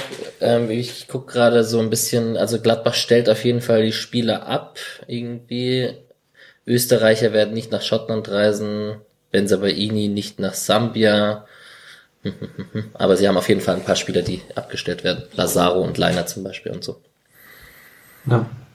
Ja, ansonsten, ich, also beim SC erwarte ich nichts Aufregendes eigentlich. Also vorne die zwei, keine Ahnung, je nachdem, wie Misha gesagt hat, wer sich im Training halt aufdrängt und vielleicht auch welche Note man haben möchte. Wenn man ein bisschen mehr Umschaltfußball spielt, könnte ich mir auch vorstellen, dass Jeong vielleicht spielt wieder. Mal schauen. Und ansonsten wahrscheinlich im Zentrum einfach Haberer für Höfler und Santa darf dann den bisschen defensiveren, abgebenden Teil spielen. Ähm, bin aber auch nicht so optimistisch. Ich fand jetzt auch, dass Gladbach eher ein Ergebnis als in einer spielerischen Krise ist und dass da viel einfach hochsterilisiert wurde, wie man so schön sagt. Ähm, und da ist halt schon viel Qualität dabei und äh, gerade Neuhaus, Hofmann, Stindl schon sehr, sehr coole Spieler. Wobei Neuhaus und Hofmann, glaube ich, beide mit Deutschland unterwegs sind wenn ich mich nicht sehr täusche. Aber würde auch 2-1 Gladbach sagen. Aber wäre ein Big Point, wenn man es mitnimmt. Was hatte Mischa? 2-0 Gladbach. Ja. Ja, nee, das, also äh, tatsächlich, ich glaube, dieser, dieser Höfler-Ausfall tut schon weh. Ähm, aber ja, also ich weiß gar nicht, ob dieser Erholungsfaktor so groß ist durch die Länderspielpause, weil man eben so viele Spieler hat, die durch die Welt reisen müssen. Ähm, und auch dieser, also Streich sagt es ja auch gerne, heutzutage ist dieser Trainingseffekt in den Länderspielpausen deutlich weniger da, weil man einfach so einen großen Teil der Mannschaft verliert. Ähm, das gilt für Freiburg ja auch, aber für Gladbach bestimmt noch mal mehr. Ähm, ja, ich bin tatsächlich gar nicht so pessimistisch dafür, weil das meistens die Spiele waren gegen die Mannschaften, gegen die man jetzt ganz gut aussah. Also ich würde Gladbach trotz aller äh, Ergebniskrise oder was auch immer noch deutlich eher in die äh, Kategorie zu Dortmund und Leverkusen stecken. Ähm, aber eben nicht in eine Leipzig-Kategorie, die spielerisch so dominant sind, dass man da einfach mal weggeschwemmt wird. Ähm, und ja, so ein vorsichtiges 1-1 würde ich vielleicht nehmen. Vielleicht jetzt nochmal zu dieser Länderspielpause und dem Trainieren. Es gibt dann ja doch häufiger auch diesen Move von Streich, dass er halt einfach alle rauslässt, die weg waren. Und ich krieg da ja auch halbwegs eine Mannschaft zusammen. Also sagen wir, Lienhardt ist so integriert, dass er trotzdem spielt, auch wenn der wegfährt. Ich weiß, fährt er eigentlich weg? Ja, fährt mhm. weg. Okay. Aber trotzdem hat man dann ja irgendwie aus, aus der Innenverteidigung ja nur Lienhardt, der weg ist. Außenverteidigung bleibt da. Haberer Santa Maria bleiben da und dann hat man vorne eben Petersen, Höhle, fährt Grifo? Ja. Ja. ja. Aber Quon nicht. Quon nicht. Ja. ja. Ja, okay. Vorne ist ein bisschen eng, ne? Aber dann spielen halt Höhler Petersen. Auf jeden Fall mal. Ja. Ja, wird spannend. Ich habe hier gerade die nochmal die Gladbacher aufgelistet. Die haben natürlich einen ganzen Schweizer Block mit Sommer, Embolo, Zakaria, Elvedi und die deutschen Hofmann und Neuhaus und Ginter. Stindel nicht. Ja, das wird spannend. Julian, was war denn jetzt dein Ergebnistipp? 1-1. 1-1. Also zu Null spielen wir auf jeden Fall nicht. Das haben wir alle gesagt, dass Freiburg was kassiert. Nicht gegen Gladbach. Nee. Ähm, gut, dann hat keiner von uns auf den Sieg des SC getippt. Das kommt ja auch selten vor. Auswärts in Gladbach, wann, wann gab es da die letzten drei Punkte? Boah, ist lange her, glaube ich. Tja, wenn jetzt jemand redet, dann kann ich parallel suchen, aber. Also ich würde ja sagen, Punkt reicht auf jeden Fall gut, um, in, um sich da äh, um sich da im Rennen zu halten, um Platz sieben sowieso und um Platz sechs, wenn man äh, ambitioniert ist, auch noch. Äh, von daher ist das ja völlig in Ordnung, wenn man, wenn man da den Punkt klauen kann. An Platz 6 glaube ich nicht. Ich finde, also ich hatte ja, ich habe es ja blöderweise schon vorher im Chat geschrieben, dass Leverkusen härter niedermachen wird und die einfach zu gut sind, um Konkurrenz mit einem Sportclub zu sein. Sah jetzt nicht so aus, aber irgendwie denke ich immer noch, dass es so passieren wird. Äh, letzter Auswärtssieg übrigens 2008 Was gegen schneller. Gladbach. Ähm, War das generell in der zweiten Liga, letzte, oder? Ja, und generell überhaupt das letzte Mal, dass irgendjemand von den Mannschaften auswärts gewonnen hat, also sowohl Gladbach als auch Freiburg äh, gegeneinander. Äh, ist immer einfach unentschieden oder äh, Heimsieg. Gut, dann, les, dann lese ich kurz die Aufstellung vom letzten äh, Auswärtssieg in Gladbach vor, vom SC Freiburg, damit wir ein bisschen in Nostalgie schwelgen. Langer im Tor, der Schalke-Keeper. Olli Barth, Heiko Butcher, Ivica Banovic, Andreas Glockner, Ali Günisch, Ole Ole, Kevin Schlitte, Eko Uzoma, Mo Idrissou und Karim Mahmour. Ah, das war, Gladbach war da schon aufgestiegen, ja, das war kurz vor Saisonende, glaube ich. Und dann ist Freiburg in der nächsten Saison aufgestiegen. Dann. Oliver Barth, Grüße gehen ja. raus. Bester Eko Uzoma. Ja. Gut. Läuft. Das war doch eine launige Runde. Es wurde ein bisschen länger bis dieser Länderspielpause. Es macht nichts. Ihr habt genug Zeit, das euch anzuhören. Und genau, spenden, kommentieren, teilen, jederzeit gerne, sowohl für den Podcast als auch für Michas Blog zersteuern-fußball.de. Wir freuen uns über alles Mögliche und ähm, hören uns dann wohl in zwei Wochen. Vielleicht planen wir was als Lückenfüller, das ist aber noch nicht sicher und äh, wenn nicht in zwei Wochen. Einen schönen Abend euch drei. Schönen Abend. Ciao.